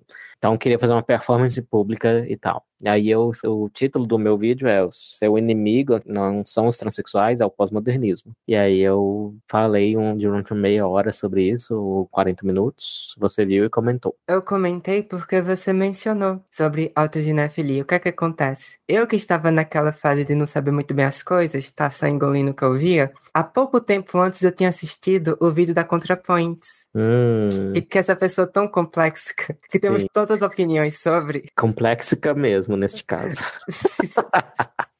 Ela tem um vídeo famosíssimo sobre autoginefilia, né? Refutando autoginefilia, que na verdade Uhum. ela fala mais sobre os autores responsáveis e aí a refutação ela bota na mão da Júlia Serrano, que é a principal crítica da autoginefilia hoje, hoje em dia sempre foi a Júlia Serrano e enfim. Você mencionou eu falei, não, esse negócio da GP não, não existe. Porque eu assisti o vídeo aqui da ContraPoint, não existe, não existe. Hum, Aí eu fui questionar, falar sobre isso. Olha, mas assim, existe uma interpretação diferente, talvez não seja bem assim. Aí eu mandei o vídeo da ContraPoints pra você. E pra Uhum. minha surpresa, você assistiu o vídeo. assisti. Né? Até falou, nossa, ela se dedica muito, né? É muito bom, muito melhor que os meus vídeos. Sim. Mas você falou, ah, mas eu dei uma pesquisada aqui e eu descobri um contraponto de uma pessoa que escreveu. Quem é essa pessoa? Essa pessoa é justamente aquele autor autoginefílico que eu falei antes, que tem um blog a respeito. Ele faz uma Uhum. resposta ao vídeo da ContraPoints em que fala que ela basicamente não faz ideia do que é autoginefilia, porque ela não explicou direito, distorceu Uhum. muita coisa. A ContraPoints é uma pessoa que divide a gente porque tem muito vídeo que eu amo, que eu acho perfeito, incrível, maravilhoso, mas em algumas questões que envolvem gênero e ela tem essa visão muito queer das coisas, né? Você Uhum. sente isso? Qual a sua opinião sobre ela? Eu acho que ela perde a oportunidade de levar alguns argumentos às últimas consequências. Aí ela Uhum. chega quase num ponto muito bom, e aí ela parece que ela pisa no freio porque ela tem que voltar a ser relativista pós-moderna. Sempre que eu vejo coisa dela, eu acho muito bem feito, mas pra mim fica sempre aquele gostinho de mais aparência que substância. Uhum. E aí, eu trouxe isso, você trouxe, eu falei, ah, vou ler isso aqui. Me interessei, fiquei surpresa, e dali foi o buraco do coelho. Comecei a, enfim, procurar outros autores, ver um monte de coisa, até que a minha opinião foi mudando com o tempo sobre isso. Nisso eu tinha, tava começando a acompanhar você no Twitter, a gente começou a se interagir mais, na verdade, quando eu me ofereci para traduzir textos do Chibolete. Uhum. Aí você tava tipo, é, eu sou um preguiçoso do caramba que não, que não tá fazendo isso, então eu vou deixar assim. Aham. É, eu nunca rejeito a oferta de ajudar no Chibolete, porque eu, eu acumulei textos importantes, inclusive feministas são gratas porque eu traduzi, feministas do outro campo, né, as críticas de gênero são gratas porque eu traduzi uma das mais famosas críticas a Judith Butler, feita pela Martha Nussbaum, e eu publiquei a revelia da editora de Oxford, que queria que eu traduzisse um livro inteiro no mínimo. Eu falei, ah é? Então eu vou traduzir essa porra e vou publicar no meu site, me processe. Sim. Foi Muito isso. Então, é porque o Chibolete tem uma boa coleção de textos, aí você quis contribuir. né? Uhum. Aí com o tempo foi interagindo, interagindo e as coisas chegaram onde chegaram. Mas voltando pro tema ali, por que é complicado falar sobre esse assunto que eu tava tão preocupada antes de trazer? Normalmente, antes de falar sobre autoginefilia, os influencers eles fazem um envenenamento de poço dos sexólogos em questão, Blanchard, Bailey. Eu não vejo por que falar agora nesse programa sobre essas polêmicas, porque eu acho que elas representam um tema secundário ao tema principal, que é a ciência Sim. por trás do fenômeno. Então, alguém que quer entender como a autoginefilia funciona, como ela ocorre, essas tretinhas de sexólogo é irrelevante, tem muita história, muita confusão, mas assim, são coisas que não informam sobre o fenômeno. Uhum. Então, a ContraPoints faz um pouco disso no vídeo dela. Ela Sim. fica, ai, esse cara aqui ela é babaca, ele escreveu, tipo, Hum. falando do Bailey, né? Ele escreveu no livro dele que Hum. o grupo que não é AGP, né? Que seria Uhum. o grupo precoce e tudo mais, é mais atraente do que o grupo AGP. Ele escreveu isso. E foi Ok. indelicado. Aí, tipo, eu acho uma coisa ok de se escrever assim no livro. Não, mente, normalmente não. O ponto é o seguinte: isso não informa sobre o fenômeno. Você só tá criando birra, entendeu? Pra poder dizer, olha, são pessoas escrotas, malvadas, enfim. Cara, vou falar uma coisa bem chocante. O envenenamento de poço do Blanchard é tão grande que você já assistiu Sense8? Sim, assisti Sense8 e eu perdi a paciência depois de uma temporada, eu acho. Quem foi que produziu e escreveu Sense8? As irmãs Wachowski, que eram irmãos Wachowski quando criaram Matrix. Sabe o vilão, Whispers, de Sense8? Não lembro mais do vilão. O vilão era um cara que ele era do negócio lá do Sense8, Sei. de um grupo antigo, sendo que ele não gostava disso, ele queria exterminar todo mundo que também fosse Sense8, etc, etc. Ele é baseado no Blanchard. Hum, olha Primeira coisa, quem tiver aí, coloca Whispers na Sense8 e coloca Ray Blanchard. O ator é idêntico ao Blanchard, primeira coisa. E o nome do Whispers é Milton Bailey Brent. É um anagrama do nome completo dele? Não, na verdade, o nome do meio do Ray Blanchard é Milton. Aí tem o Bailey, que é referência ao Mike Bailey. Exatamente. O Blanchard se chama Ray Milton Blanchard. Hum, E o Michael Bailey se chama. John Michael Bailey. O Whisper se chama Milton Bailey Brent. Então é base... então, é uma amálgama dos dois. Então as Sei. irmãs Wachowski, elas criaram um vilão pra fazer essa amálgama dos dois, porque elas odeiam ele. Por que elas odeiam ele? Porque eles são vilões? Ou porque eles falam coisas que deixam elas incômodas? Não sei. Você não quer entrar nessas partes, mas eu preparei aqui. O J. Michael Bailey, esse é o nome que ele usa academicamente, conhecido como Mike Bailey. O Mike Bailey, ele é um dos principais pesquisadores das bases genéticas da homossexualidade no mundo. Então, todo excelente artigo, ele costuma estar lá. Inclusive, um que eu citei no meu segundo texto sobre o contágio social de identidades LGBT, que está lá na Gazeta do Povo, eu fiz questão de colocar uma parte no final, que é sobre a polêmica de Uganda, quando Uganda queria colocar a pena de morte para gays. E aí o que aconteceu foi que o presidente Museveni de Uganda pediu para o Obama e para os americanos que dessem evidência de que existem gays que nascem assim, porque ele próprio concordaria que se nasceu assim não tem culpa, tá? E aí tem um artigão, uma carta de várias, assinada por mais de 300 cientistas estudiosos da sexualidade, Michael entre eles, e o Blanchett também. Essa carta foi expandida num artigão, numa revisão zona de 2016. E é lá que está um número melhor, que é, eles dizem, a quantidade de LGBT que se espera naturalmente numa população, sendo muito generoso, eles falam isso, é 5%, não é 10%. 10% vem lá do 15, que tinha métodos muito menos rigorosos. Então, a, o número mais natural, digamos assim, que se espera é 5%. Enfim, aí o Michael Bailey publicou lá por 2005 um livro livro cujo título é O Homem que Queria Ser Rainha. The Man Who Would Be Queen. Uhum. E é lá que ele fala algumas coisas politicamente incorretas, e lá que ele explica numa linguagem mais acessível que são as autoginéfilas. Só que muitas autoginéfilas não querem ser reconhecidas como tal, e elas só querem que trans seja uma coisa só. É aquela historinha da mulher presa no corpo de homem. Até porque isso reforça a satisfação sexual delas, nelas mesmas como mulheres. E tem o lado social também, que é mais fácil aceitar essa historinha de preso uhum. no corpo, tanto que funcionou no Irã. Então, mais fácil aceitar que é uma mulher presa no corpo de um homem que o Irã usa a interpretação teológica da alma feminina no corpo masculino. E o Irã aceita apenas mulheres trans e não aceita os gays. E aí, por causa desse livro, se juntou um grupinho de AGPs, de autoginéfilas, todas negando que são, para difamar o Mike Bailey especialmente. E uma das mais virulentas é a Andrea James. Ela tem um blog lá até hoje, ela vive atacando. Provavelmente é a fonte das Wachowski, foi a Andrea James. E outra,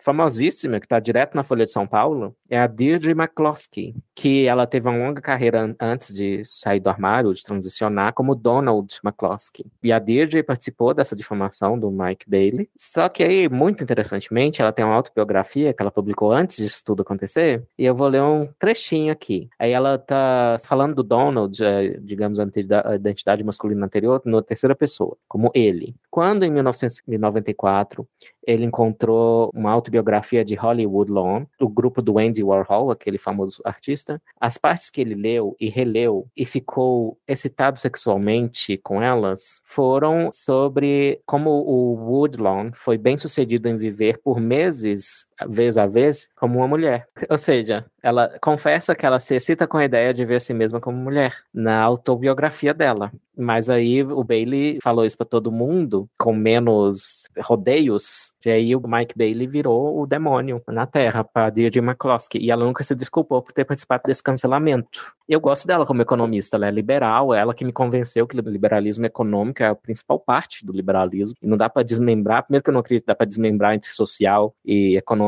mas ela me convenceu de que o econômico é o principal. e como você falou, o Bailey é muito importante nessas pesquisas, é aquela coisa, se você quer usar o argumento de que vou envenenar o poço aqui, dizer que sexólogos aqui são monstros, para que tudo que eles escreveram seja desacreditado, tu tá minando uhum. toda a área. Uhum. Tipo, o Blanchard é responsável responsável por coisas importantíssimas na Sim. questão das bases biológicas da sexualidade. Mas enfim, o meu ponto é o seguinte, gente trazer desde já. Você pode odiar o Blanchard. Você pode criticar e até buscar refutar a tipologia dele, que ela é dual. São dois tipos, né? Uhum. Você pode buscar refutar isso, que mulheres trans se dividem em dois tipos, que é o transexual homossexual, que são as precoces atraídas por homens, cuja origem vem de uma inversão psicossexual, e as AGPs. Então, ou você é uma coisa ou você é outra. Eu apoio isso. Acho legal. Tu pode fazer tudo isso, mas você não pode dizer que a autoginefilia não existe. Uhum. Esse é o meu ponto mais importante, porque as pessoas não entendem isso. Elas acham que criticar o Blanchard, elas acham que criticar a tipologia dele, de que são dois tipos, é a mesma coisa que dizer que a autogenefilia não existe. Não é a mesma coisa. Primeiro porque ele deu um nome para aquilo. Uhum. Mas todo mundo sabia que o fenômeno estava lá. 100 anos antes dele já sabia. Uhum. Quando ele chegou, todo mundo sabia que tinha coisa diferente ali. Ele só veio descobrir qual era o link real ali e cunhou o uhum. um nome. Mas já era conhecimento prévio de todo mundo. Sim, e tem até acadêmicos muçulmanos falando séculos antes. E no linguajar deles era o seguinte: tem dois tipos de afeminado. Um é assim de natureza, outro é safado, basicamente. Eles moralizavam mais o que provavelmente era autoginéfila. Uhum. Então, não só existe como é uma coisa comum, e é relevante você saber que existe. Até porque se você for, por exemplo, fazer uma pesquisa comportamental ou de, assim, escaneamento cerebral para ver umas questões, e você faz uma amostra que ela é muito heterogênea, os seus resultados vão dar probleminha, né, Ali? Os resultados uhum. vão dar probleminha. É. A partir do momento que você pega um grupo heterogêneo, você trata como homogêneo, as pesquisas que saem dali vão sair muito estranhas. Vão ter uns resultados que não vão ser tão acurados como você acha que são, né? Uhum. E você não ter noção de que essa coisa existe, vai complicar muito a pesquisa a respeito. Sim. Então, há um lugar para a ideia de que existem pessoas que podem ser aproximadamente descritas como mulheres que nasceram presas, não é presa, né, mas em corpo de homem. Mas isso não se aplica a todos os tipos. E outra coisa, o Blanchard não foi dogmático dizer que só os únicos tipos são esses, não existem outros. Quando perguntam para ele, nessa entrevista que a gente viu, se tem um equivalente que é entre as mulheres biológicas nascidas com vagina, que seriam as autoandrófilas, algo assim, ele diz que em 15 anos de pesquisa, e isso a amostra dele é toda a província de Ontário, então todo mundo que tinha disforia ia para a clínica dele. Em 15 anos ele só viu dois casos assim e recomendou, a equipe dele recomendou a cirurgia e tudo, remoção de mamas e tudo. E os dois, no caso, né, passaram a viver bem, inclusive, não se arrependeram da transição nem nada. E qual é o problema da tipologia? É que ela implica que se você é trans e se atrai por mulheres, você é AGP, logicamente. Se existem esses dois tipos, então tem que ser essa relação. E se você negar, você tá mentindo. E e aí, assim, tem um histórico de mentira? Tem, que é o que eu já falei antes, que às vezes era uma mentira para você se proteger e para você conseguir o tratamento que você precisava. Uhum. Entendeu? Existe esse fator. Só que não é uma palavra generalizável, né? Porque é um salto lógico. Tu dizer o seguinte: olha, tem esse indivíduo aqui, se identifica como trans, se identifica como lésbica, né? Se gosta de mulheres. Tu pega essa informação e você salta pra. Hum, então quer dizer que você sente excitação sexual com a ideia de si mesma com a mulher? E, inclusive, talvez tenha a possibilidade de você ter se masturbado quando criança usando o lingerie da sua mãe. Tipo, é um, um salto lógico muito grande, né? é, eu acho. Mas. Assim, mas é porque o que, é que eu quero dizer hum. com isso? Eu conheço algumas mulheres trans que se encaixam perfeitamente hum. na categoria de transexual homossexual precoce. Hum. de feminilidade precoce, que até fisiologicamente mesmo. Você imagina uma pessoa que a testosterona fez zero efeito. Hum, zero. Entendi. Like, a voz é fina, fina, fina. Você olha e você não imagina. Essa pessoa tem todos os atributos da categoria HSTS, mas é bissexual e inclusive tem preferência por mulheres. Hum. E tem zero de AGP nessa pessoa. Existe essa coisa de tipo, ok, se eu for assumir a tipologia blanchardiana, eu estou assumindo que se você diz que é trans e gosta de mulheres, então você é AGP. Uhum. E isso é uma coisa que não bate com a realidade para mim. Entendi. Entendeu? Só que esse é o ponto. O problema da tipologia é quando ela é feita de forma estrita. Mas se ela está uhum. ali para demonstrar uma maioridade estatística e que é possível haver exceções, é totalmente aceitável porque é um fenômeno real. É isso. É, eu lembrei do relato da Kay Brown, que é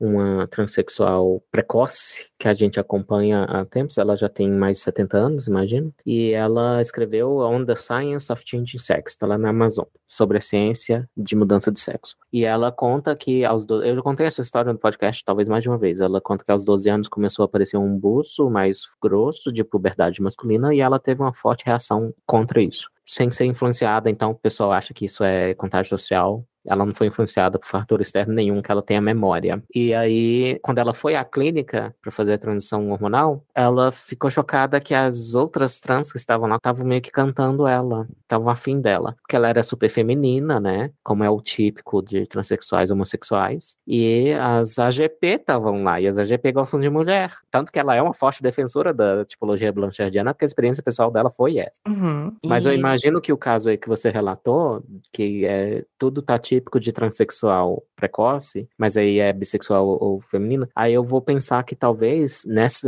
organismo, essa feminilização pode ter afetado aquela parte que a gente sabe que é diferente entre homens gays e as mulheres são mais flexíveis e os homens são mais estanques na orientação sexual. A gente vai chegar nessa questão teológica daqui a pouquinho. Quem quiser saber de forma mais profunda como é que funciona a autogenefilia, o melhor artigo, eu acho, é da Anne Lawrence, que é uma pesquisadora autoginefílica que se chama Autoginefilia e a Tipologia da Transsexualidade Masculina para Feminina, Conceitos e Controvérsias, 2017. É maravilhoso que ela pega as críticas que são feitas uhum. contra a tipologia, críticas da Julia Serrano, por exemplo, e responde. Então, tem alguns argumentos que as pessoas usam de que, não, autoginefilia existe, mas ela é parte da experiência transnormal. Ela é euforia de gênero ali. Então, esse hum. negócio aí de, ah, essa pessoa aí ficou muito feliz, assim, excitada, caramba, que maravilhoso, quando desceu a aguinha na testa, porque ela tava com uma euforia. Hum. Porque assim, aí como é que elas explicam a questão da excitação sexual? É que, gente, isso é parte da experiência de todo mundo, porque, ó. É um estudo que o Blanchard critica por, por metodologia pobre, que alega que todas as mulheres tem um tesãozinho em ser mulher. Sim, sim, sim. Isso também é outra coisa que já está sendo criticado no arquivo da Annie Lawrence e saiu um estudo novo que realmente derruba totalmente isso.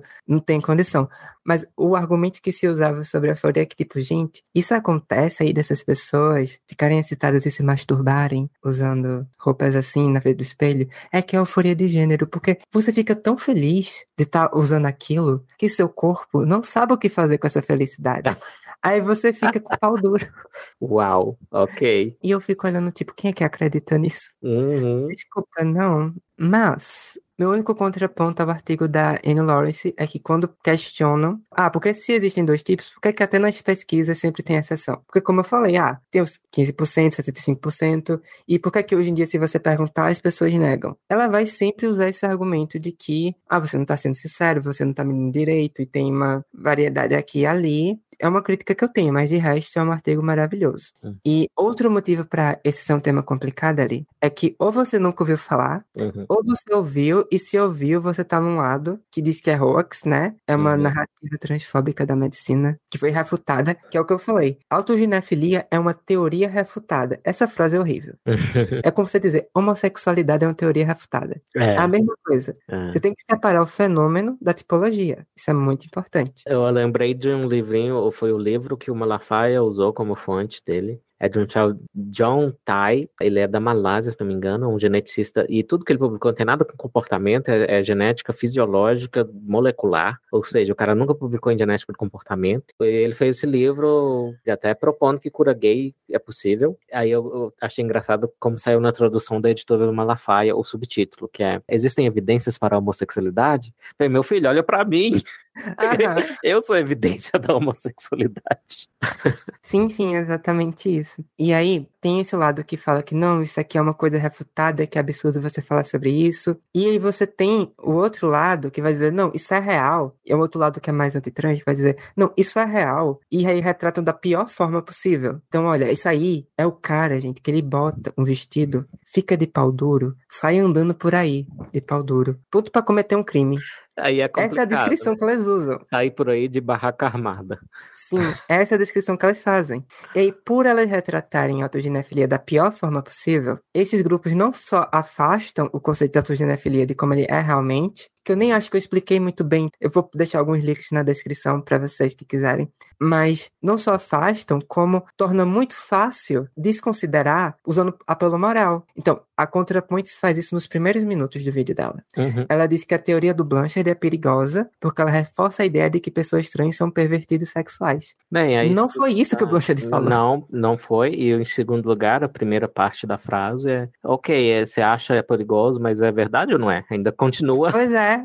A Sim, questão. É aquela coisa de, de marxista de eu não tô preocupado com a verdade, tô preocupado Sim. com as intenções. É. Não só a mentira, como o Blanche de apanha com isso, que esses dias ele soltou no Twitter que, olha, gente, você ser trans e ser autoginefílica não significa necessariamente que você é um perigo ou uma ameaça para mulheres nos espaços femininos, porque isso envolveria um padrão de predação e um desvio de caráter que não é intrínseco a você ser AGP. Aí quase como ele vivo. Então, onde é que esse homem tem um objetivo de pintar mulheres trans como perigosas? Pois ele é. não tem esse objetivo.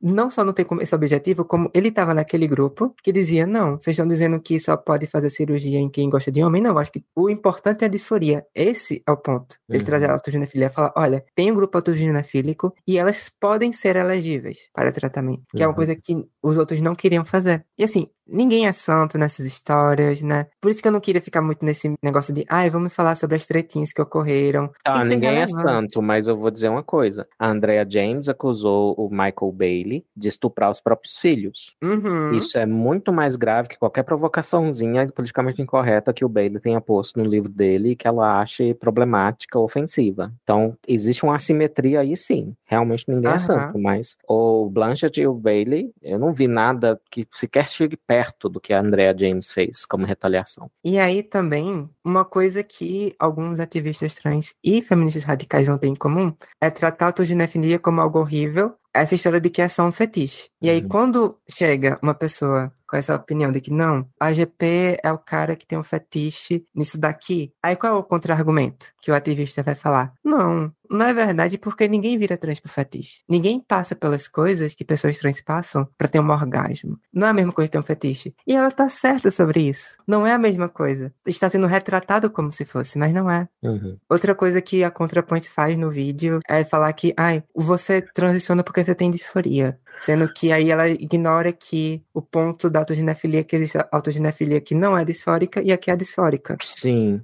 exato. Tem isso, e mas eu tava pensando nesse negócio de fetiche, essa resistência a comprar com fetiche. Isso não apaga o fato de que fetiche é uma coisa interessante no comportamento humano que ainda tá carente de explicação. Por que que tem, na minha percepção, mais homens do que mulheres têm fetiches? O que já sugere aquela coisa da maior variação masculina. Às vezes é uma coisa que parece muito condicionada ao desenvolvimento daquela pessoa específica, algum acontecimento de vida dela. Então, o fetiche ainda é um tópico de pesquisa, não necessariamente uma vergonha para quem tem algo assim. O que eu acho problemático é, é o que está acontecendo em setores do movimento LGBT atual, que é super identitário, super pós-moderno e bem distante de qualquer biologia. Aquela fase lá da Lady Gaga, que eu nasci assim, I was born this way, passou. Venceram os pós-modernos e os identitários pessoas como eu que falam da biologia de ser gay, de ser trans, etc., não são bem-vindas. Enfim, aí dentro desse movimento como ele está agora, começou uma coisa assim de que tudo que eu sou, que eu faço entre quatro paredes, é legal e até merece aplausos eu colocar na rua para todo mundo ver. Enquanto eu acho que o fetiche tem um elemento de você não valoriza a privacidade, que eu acho que ainda é uma coisa importante. Não é que eu quero estigmatizar, mas certas coisas é melhor deixar para dentro de quatro paredes mesmo. No caso da- de ser autoginéfila, não, porque é uma coisa profunda da identidade da pessoa. Agora, eu não acho que todo mundo tem que saber, como é o caso lá, é um funcionário do Joe Biden que é responsável pelo lixo nuclear do governo Biden, colocou pra todo mundo ver que ele tem fetiche de cachorrinho, ele coloca os homens Sim. na roupa de cachorrinho e dá chicotada neles e tal e tal.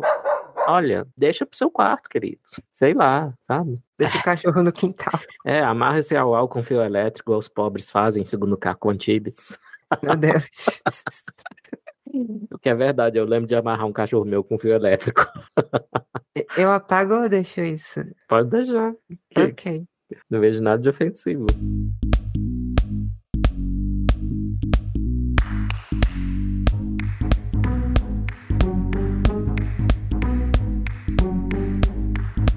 Falando sobre etiologias ali. Hum, Quando você pega essa coisa mais grosseira de ser homem no corpo de mulher, mulher no corpo de homem, você tá tirando duas premissas, né? Primeiro, que de alguma forma o cérebro de pessoas do sexo masculino difere das do sexo feminino, e se for o caso, isso se daria por influências hormonais que podem ter ocorrido durante o desenvolvimento fetal. Você falou um pouco sobre isso no episódio 11. Não é algo que deveria ser muito controverso, até porque a literatura e as evidências, elas costumam sempre apontar nesse lado, mas assim, tem alguns grupos específicos dentro das neurociências que são investidos em dizer que não, que isso é neurosexismo, que isso aí não existe. Tem uma porção de texto do Chibolete sobre isso. uhum, Então, chiboletecomx.org barra sexo e frente cerebral, uhum. ou barra Neurosexismo. neurosexismo com dois S, barra ripon, R-I-P-P-O-N. Então, quem quiser ver, tá lá. A segunda premissa é que o sistema nervoso, em teoria, de pessoas trans, teria passado por um desenvolvimento neurohormonal diferente. Hum. De modo que o cérebro de uma mulher trans, por exemplo, estaria mais próximo do de uma mulher cis do que de um homem Uhum. né? O que é uma coisa controversa, a literatura não é extensa, mas existe até certo lugar. Tenta reexplicar de novo para mim como é que poderia acontecer essa diferença. Sim, aqui tem até certo limite, tem um desacoplamento cronológico ou menos entre o desenvolvimento da genitália, que vai ter a cara da genitália adulta, até a metade da gestação, mais o cérebro, as partes que são associadas ao sexo, que ainda estão sendo desvendadas, elas vão se assentar bem mais tarde o que significa que há uma oportunidade de a genital desenvolver de um jeito e o cérebro desenvolver de outro jeito. Por isso que até eu favoreci por muito tempo esse negócio de preso no corpo, não sei o quê. Mas, como a gente estava falando, tem também a questão de atração sexual, que também é importante para a identidade. E tem alguns estudos, e é esse que eu já citei aqui, é uma revisão do Aimin Bao e Dick Swab, é um, um chinês e um holandês, 2011 essa revisão, e que eles sugerem, as amostras são pequenas, tá? Mas tem núcleos do hipotálamo que diferem entre homens e mulheres. E eles tomaram cuidado, pelo menos, de ver quem se identifica como trans, mas não fez tratamento hormonal ainda que poderia ter alterado o cérebro. Exatamente, isso é importante. É. Isso tem que sempre acontecer. Sim. E lá eles viram que esses núcleos do hipotálamo, que já sabiam da diferença entre homens e mulheres, eles eram realmente daquele sexo com o qual as pessoas transexuais se identificavam, especialmente para mulheres trans. Homem trans, eu lembro que só tinha um, para variar, muito mais comum mulheres trans do que homens trans. Então, por isso, há uma desconfiança, que não dá para bater o martelo ainda, porque as amostras são pequenas, de que isso acontece. Agora, outras regiões não mostraram esse padrão. Eu lembro que tinha uma que era, acho que era massa branca, tem a massa cinzenta e a massa branca, a massa branca tem a ver mais com os axônios, com as conexões entre os neurônios, e essa, entre as mulheres trans, alguma característica lá era típica de homens mesmo. Mas aí a gente pode dizer também que só para salvar a hipótese, mas só para complexificar como interpretar isso, a gente não sabe ainda quais áreas são importantes para homens nascidos com pênis serem homens típicos e mulheres nascidas com vaginas terem mulheres típicas no comportamento. E outra coisa, mulheres típicas, homens típicos, ainda assim compartilham 10% deles são meio que indistinguíveis na personalidade. Então, as diferenças comportamentais entre homens e mulheres, elas são na média e tem exceções. Quer uma terceira coisa? Hum. O controle das amostras por orientação sexual. Sim, é aí... É aí que entra, porque, vamos lá, qual é a questão desses estudos? Porque é muito fácil você pegar aqui e faz um cherry picking, ui, 10 estudos que confirmaram aí uma semelhança da estrutura cerebral de mulheres trans com mulheres cis, dizer, tá provado. Uhum. Outro, você faz um cherry picking, pega 10 estudos que falaram que não, que não tem nada a ver, é a mesma coisa que homem, então tá desprovado. É fácil fazer isso. Só que você tem que pensar o seguinte: se você pega um grupo de mulheres trans, androfílicas, né, que gostam de homens, uhum. e você compara, por exemplo, com dois grupos controles, um de mulheres cis e outro de homens cis, que não são trans, você vê que o grupo de mulheres trans está neurologicamente mais próximo de mulheres cis do que de homens. Ok. E aí, o que é que você pensa? Ah, isso aqui pode estar associado com uma identidade de gênero. Hum. É o termo que eles vão usar. Mas tem a possibilidade de você estar observando algo que está relacionado com orientação sexual. Exato. Porque esses grupos controles de homens cis e mulheres cis vão ser majoritariamente heterossexuais. Sim. Então, a gente já sabe há muito tempo, na verdade, que se você compara homens gays com homens héteros e mulheres héteros, em algumas coisas eles vão se aproximar de mulheres héteros Sim. do que de homens héteros. Isso tá. já é outro negócio que mostra o quão complicado é você pegar só o estudo e falar, hum, tá provado isso uhum, aqui. É. Você não tá vendo essa nuance. A maioria, se não todos os estudos, se você vai ver que a amostra, ela é quase toda ou toda de mulheres trans atraídas por homens, você vai mostrar essa aproximação. E muitos estudos que não mostram essa aproximação, que mostram que A ah, é igual a homem, vão ser de mulheres trans que se identificam por lésbicas. Te dou um exemplo. Tem um estudo 2011 também, em que você estava comparando a distribuição de massa cinzenta de 24 mulheres trans que não tinham tomado hormônios e se consideravam ginefílicas, né, traídas por mulheres, e com a de 48 homens e mulheres cis heterossexuais. Aí qual foi a conclusão do estudo? Os dados atuais não apoiam a noção de que os cérebros das mulheres trans são feminizadas. Ué, era tudo aí? Aí dois anos depois, um estudo do Departamento de Psiquiatria e Psicoterapia da Universidade de Budapeste, ele tentou um grupo diferente. Veja só como a amostra é pequena também. 10 mulheres trans exclusivamente androfílicas e 7 homens trans ginefílicos. 10 mulheres trans atraídas por homens, 7 homens trans que gostam de mulheres, com 18 homens cis e, enfim, heterossexuais. O que, é que eles concluíram? Nossas descobertas apoiam a noção de que existem diferenças estruturais entre indivíduos com disforia de gênero e grupos controles do mesmo gênero biológico. Descobrimos que indivíduos transexuais não diferiram significativamente dos grupos controles que compartilham sua identidade de gênero, mas eram diferentes daqueles que compartilham seu gênero biológico em seu volume regional de massa cinzenta em várias áreas do cérebro. Ué, Ué. dois anos separando os dois. O que, que aconteceu? Uhum. Primeiro que eu quero bater em quem escreveu o gênero biológico, mas continua. Exatamente. e aí, o outro grupo do SAVIC não tinha relatado feminização em nenhuma região do cérebro em relação à sua estrutura. No entanto, algumas áreas mostravam características estruturais particulares no grupo transexual em comparação com os controles masculino e feminino. Essa aí é a pesquisa que era todo mundo lésbica, entendeu? Uhum. Especificamente, encontraram volumes reduzidos de tálamo e putamen. E a, é putamen, né? Eu também. Reduzidos de tálamo Bem e pronunciado no seu cérebro, inclusive. Sim, revela muito sobre mim.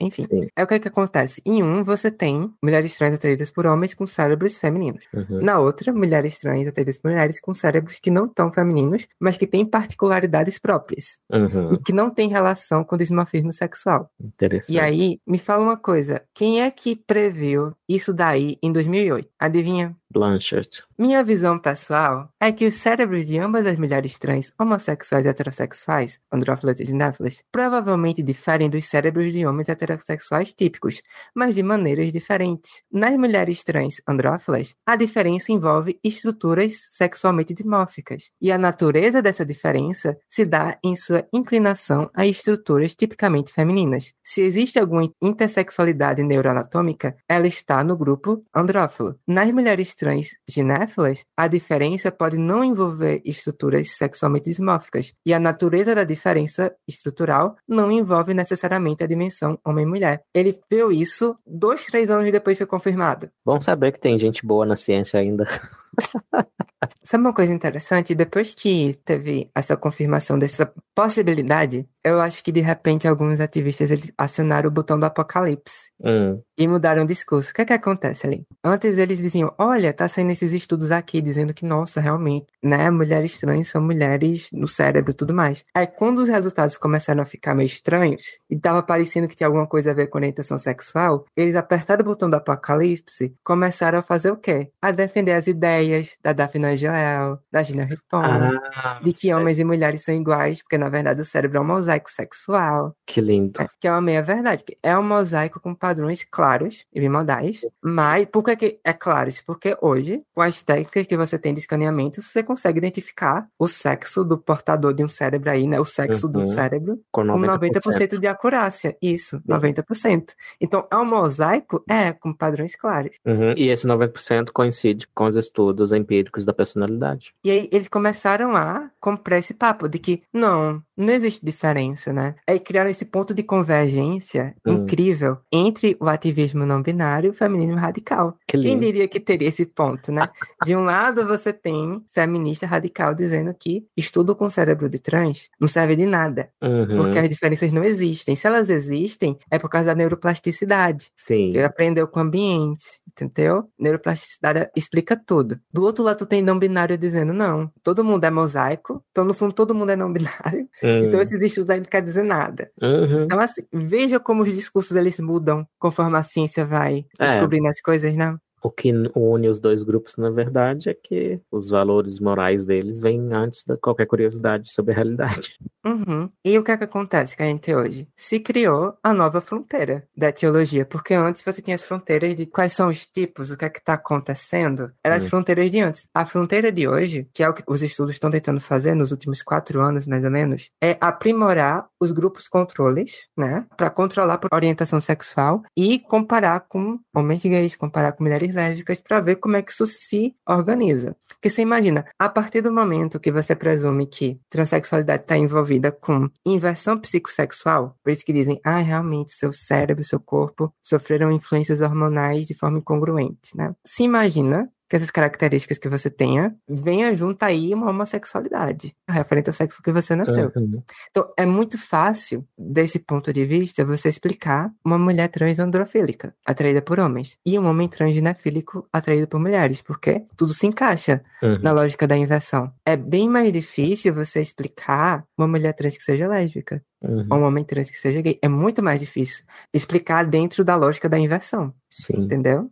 Aí como é que você explica isso daí? Você tem duas formas de enxergar o processo de inversão. Na primeira, essa inversão que você está falando, ela acontece de uma forma bem integralizada, né? Então você tem pessoas do sexo masculino com graus diferentes de feminilização, né? Então no extremo ali, você tem o heterotop, o homem heterotop típico, né? Adoro. Aí você vai andando nesse espectro, isso é a primeira versão da inversão, né? Que é gradativa integrada. Aí você vai andando, você chega no homem gay mais masculino. Você chega no sigilo. No sigilo, no, no Hum. broderagem. Isso, exatamente. E eu sei que expressões de masculinidade e feminilidade, elas vão estar agindo também em resposta ao ambiente, né? Então, talvez um gay mais másculo, em alguns casos, ele pode estar forçando ser mais másculo para se proteger. Ou pra atrair? Exatamente. Mas também tem um lado espontâneo também, tem as duas coisas acontecendo. E aí, depois dele, mais adiante, você tem uma Livieira, que ele é o, o gay low effort. Gay low effort. Então- que, com Que ele- Ah, bigodinho. ele não é nem uma coisa nem outra, ele é uma Livieira. Sei, que bom. é alguém então. que não tentou. Não sei não. Eu sei que você é alguém que não tentou. Aí mais Ok. pra frente, você tem aquele gay super afeminado, né? Aí Uhum, mais pra frente tem aquele gay que é muito afeminado. Sim. Tu tem Pablo Vittar. É Aí, a POC, a famosa POC. a toque. Aí no final, no extremo dos extremos, você tem a mulher trans androfílica. E tipo, isso que eu tô falando é uma coisa muito polêmica. Porque existe essa necessidade de você querer separar totalmente, por questão didática, orientação de gênero, entre aspas. Mas Uhum. é uma coisa indelicada você dizer que existe uma ideia de que mulheres trans podem ser o extremo do gay. Mas Uhum. tem evidência pra isso? Tem muita. Tem. Basicamente dizendo que Muita. você é a viada que saiu ao controle. Sim, Você é É a porque- descontrolada do funk.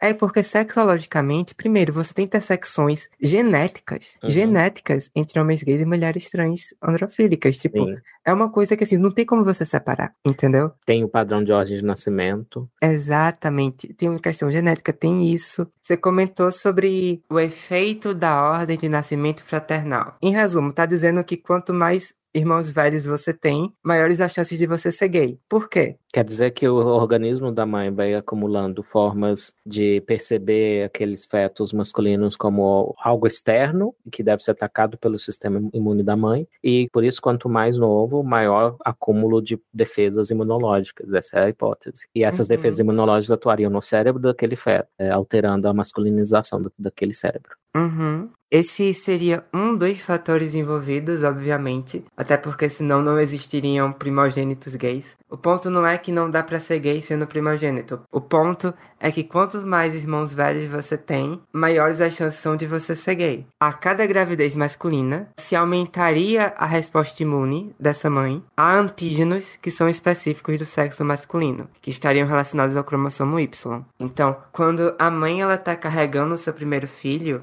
a barreira placentária tá protegendo é, um da exposição às proteínas do outro, para que elas não se misturem. Porém, existe uma mistura inevitável do sangue no parto que acaba expondo a mãe pela primeira vez a proteínas que são específicas do sexo masculino. A partir do momento que isso acontece, o sistema imunológico dela começa a produzir anticorpos para essas proteínas e a placenta acaba transportando esses anticorpos para poli subsequente. Então, meio que ocorreria uma feminilização do feto durante o útero. E isso foi, assim, observado no mundo todo, entendeu? Uma das coisas mais replicadas que você tem no estudo Hum. da base biológica da homossexualidade, né? Hum. E descobriu também mais, mais tarde, veja só, que mulheres trans têm a mesma coisa Uhum. com mulheres trans que são que gostam de homens. Lembrando que isso aqui não é nem necessariamente que a gente falou sobre exposição hormonal ao útero. São meio que vários fenômenos acontecendo ao mesmo tempo. Daí você tem um estudo britânico com 440 mulheres trans, sendo elas 100 andrófilas, 135 ginéfilas, então 100 atraídas por homens, 130 atraídas por mulheres, 150 bissexuais e 50 assexuais.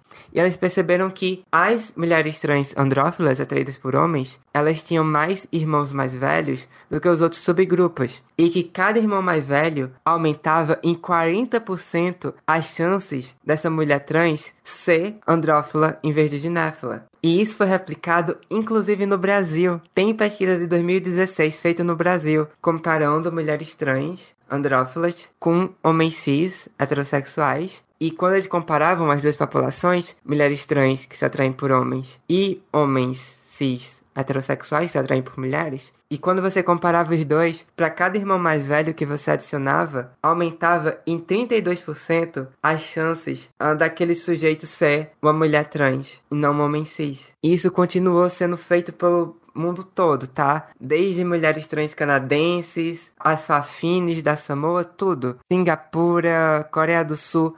Então, assim, é uma coisa muito, muito replicada. E que só tá aí por causa de quê? Do Blanchard. Foi ele que começou com isso. Ou seja, há uma continuidade ontológica de homem gay com mulher trans e ficar no mundinho infantil da ideologia queer, que quer separar totalmente a tal da identidade de gênero da atração sexual, da orientação sexual, isso é, não ajuda ninguém. E se tiver problemas de saúde que sejam específicos de transexuais, homossexuais e outros específicos de autoginéfilas, como é que fica? E sobre homens trans, eu encontrei sim um estudo que fala sobre processos de masculinização e feminilização durante a fase pré-natal, que fala sobre a possibilidade de homens trans terem sido expostos a níveis inadequados de estrogênio durante o desenvolvimento. Na verdade, são duas coisas, né? Ou a causa do fenômeno seria estrogênio insuficiente no ambiente intrauterino, ou que tinha bastante estrogênio, porém o feto, geneticamente, ele tinha pouca sensibilidade esse estrogênio. Aí a pesquisadora faz uma analogia com torre de celular. Ela fala: pense nisso como a torre de celular controlando chamadas remotas. A torre pode não estar produzindo sinal suficiente, que é o cenário 1, né, que tem pouco estrogênio. Ou o telefone receptor pode não ser capaz de processar a mensagem, que é o cenário 2. Em qualquer um dos casos, a chamada não passa. Ou seja, se você é homem trans está escutando isso aqui, culpe a Tim. E aí vai ser a mesma coisa com mulheres trans. Já volto um pouco na parte da genética, porque vão ter estudos, né, por exemplo, mostrando um estudo em que as mulheres trans da amostra, elas apresentavam uma versão mais longa de um gene receptor que reduz a eficácia da testosterona. É uma amostra pequena, né, de 29 mulheres trans, porém é algo que eu gostaria que tentassem replicar depois, né? Que eles escrevem: é possível que uma diminuição nos níveis de testosterona no cérebro durante o desenvolvimento possa resultar em uma masculinização incompleta do cérebro, resultando no cérebro mais feminilizado. Durante o desenvolvimento ou pós-natal, porque tem uma fasezinha no começo, logo depois que você nasce, que você tem a mini puberdade. Acho que a gente falou sobre isso no episódio 11. Beleza. Tem algum estudo falando sobre algum marcador genético em homens trans também, mas enfim, é muita coisa. E aí, uma outra forma seria você achar que ela pode ocorrer de forma não integral. Você vai dizendo assim: tem uma partezinha do cérebro que está associada com identidade de gênero, Hum. Ou então, autoimagem, percepção de autoimagem, digamos, e ela vai sofrer essa interferência nessa parte, né? Então, no caso do homem trans, vai ser masculinizado, essa parte do cérebro. Mas aí tem uma outra parte que é da orientação sexual. E essa vai estar tá intacta, digamos uhum. assim. Então, existe a versão da inversão, que ela é assim, integral do cérebro todo, e outra de que não existem módulos ali no cérebro, uhum. uma associada com cada coisa. É uma coisa que tem evidência? É... Não, é só conceitual. é muito conceitual. Tem um outro estudo perdido que tenta apontar algo nesse sentido. Eu tendo é. a ver mais, assim, a, a etiologia de ser um homem gay, a etiologia de ser uma mulher trans tem uma intersecção importante. Pode dizer que compartilha, compartilha com certeza, compartilha muitos elementos, mas pode ter alguns elementos que são exclusivos de cada grupo também. Tem um estudo de 2018, também coloco na descrição, que ele tentou fazer isso com amostra pequena. Eles relataram, né, dados de ressonância magnética, incluindo espessura cortical, né, ressonância magnética funcional, estado de repouso, de 27 mulheres trans, 40 homens trans, 80 homens heterossexuais e 60 30 homens gays. Eles colocaram o grupo controle dos gays. E aí, no resuminho deles, eles dizem o seguinte: nossos dados mostram que a homossexualidade está ligada ao dismorfismo sexual cerebral e a disforia de gênero envolve principalmente redes cerebrais mediando a percepção do eu-corpo. Eles usam o termo eu-corpo. Uhum. Entre os controles homossexuais cisgêneros, o dismorfismo sexual mais fraco foi encontrado nas conexões, no caso homens gays, né? Foi encontrado nas conexões da massa branca e ele estava com dismorfismo revertido na questão da espessura cortical. Então, uhum. Então, questões envolvidas com dimorfismo sexual. Dimorfismo e sexual. essa coisa de eu-corpo, eu acho que eu sei o que, que é mais ou menos. É que essa história de que a gente tem cinco sentidos é mentira, tem muito mais que sim. E um dos sentidos surpreendentes que não tá nesse do senso comum é a propriocepção. Que é, por exemplo, você fecha o olho e você mexe a sua mão, você sabe mais ou menos onde ela tá em relação à sua cabeça, por exemplo. Apesar de você não ter a pista visual. Então você tem uma noção do seu próprio corpo. Então pode ser que eles acharam os correlatos da propriocepção que estão diferentes lá na amostra das trans. Hum, entenderam assim. Então falaram, ah, ok. Encontraram essas diferenças no dimorfismo, então digamos que o cérebro estava feminilizado nos homens gays. Encontraram a mesma coisa no grupo trans, de mulheres trans, porém, essa questão parece ter desaparecido quando eles corrigiam para orientação sexual e quando eles adicionavam os controles homossexuais. Em vez disso, os dois grupos de mulheres trans e homens trans apresentavam características que eram singulares, eram a maior espessura cortical, bem como conexões estruturais e funcionais mais fracas no córtex cingulado anterior e córtex occipitoparietal direito, que são regiões conhecidas por processar a percepção do corpo no contexto do self. Escrevem isso. Uhum. É uma leitura mais longa, eu vou deixar aqui para quem quiser, mas Sim. o ponto é que existem alguns estudos com amostras pequenas que tentam fazer isso. Tipo, olha, realmente, como tá falando de orientação sexual, se um homem gay e a mulher trans que gosta de homens, tem essa semelhança aqui nessa questão dimórfica. Uhum. Mas, aparentemente, todas as pessoas trans, independente de qual seja, tem uma coisa particular também, que eles assumem que está relacionada com essa percepção do próprio corpo. Se isso vai ser, assim, replicado, não sei. Uhum. Mas interessante essa, o elemento da própria percepção aí. Isso aqui é esse mesmo que eu tô dizendo. Eu gostei de uma palavra que você usou, autoimagem. Eu até tava pensando que a gente poderia, talvez, redescrever a disforia como um conflito entre o desenvolvimento natural das características sexuais é a autoimagem sexual. Assim, tem gente que descreve disforia como sendo a quebra de expectativa do seu sistema nervoso com o padrão hormonal que o seu corpo está passando e as mudanças que está sofrendo. Então é como se o seu sistema nervoso estivesse preparado para uma coisa, para ter um tipo de padrão hormonal no seu corpo, e aí de repente acontece uma coisa totalmente diferente. Uhum. E isso geraria essa dissonância para você. Mas se a gente definir disforia assim, a gente está excluindo as autoginéfilas.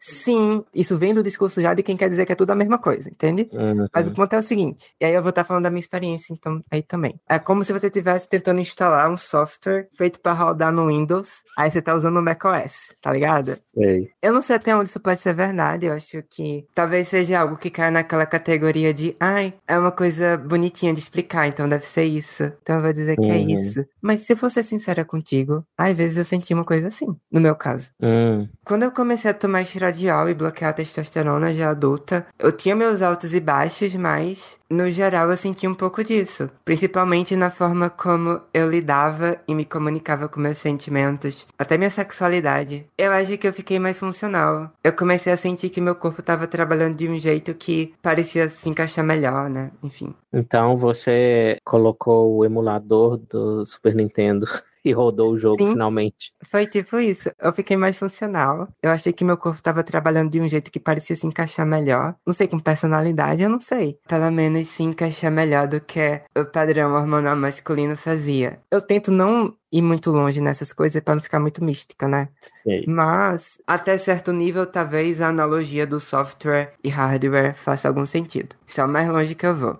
Uhum, interessante. Ah, a gente pode pensar em analogias mais precisas, mas essa tá uma boa candidata.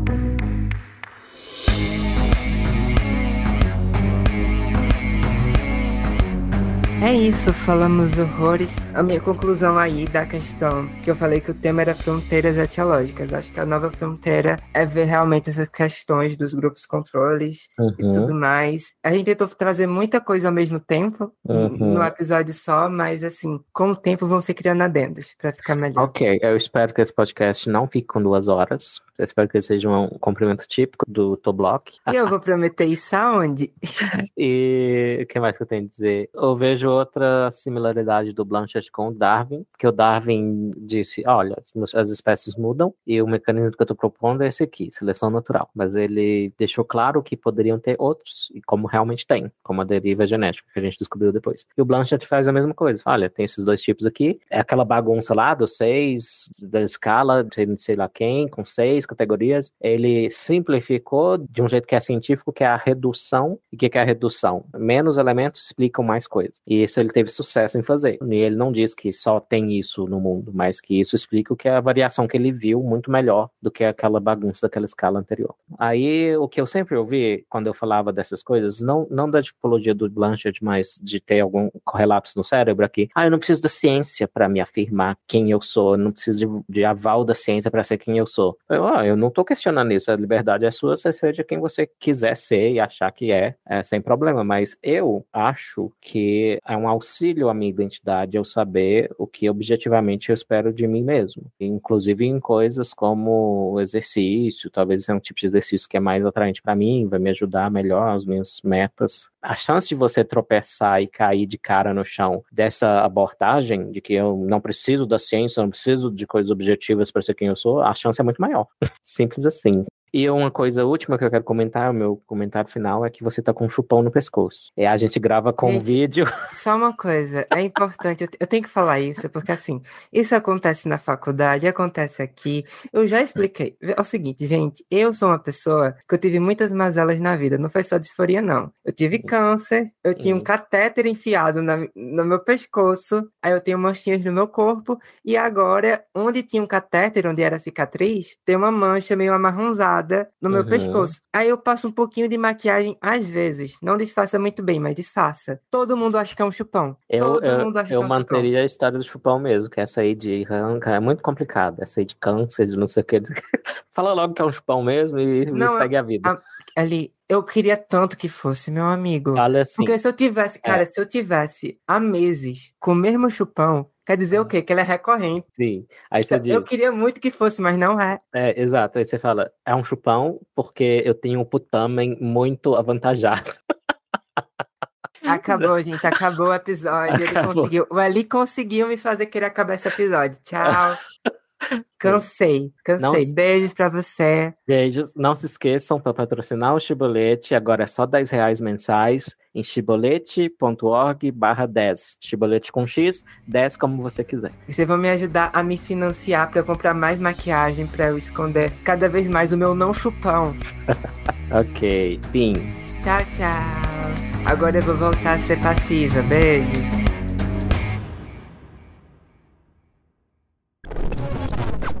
Eu apago ou deixo isso? Pode deixar. Ok. Não vejo nada de ofensivo. Uhum. A gente vai chegando nas etiologias agora, tá? Tá, você tá falando, a gente vai chegar, a gente tá duas horas, você não vai me segurar aqui quatro horas, não, tá? Só te aviso. Tá, tá bom. Uma hora depois. Terminar logo, que a Agatha se empolga quando o assunto é isso e fica. fica. Pronto.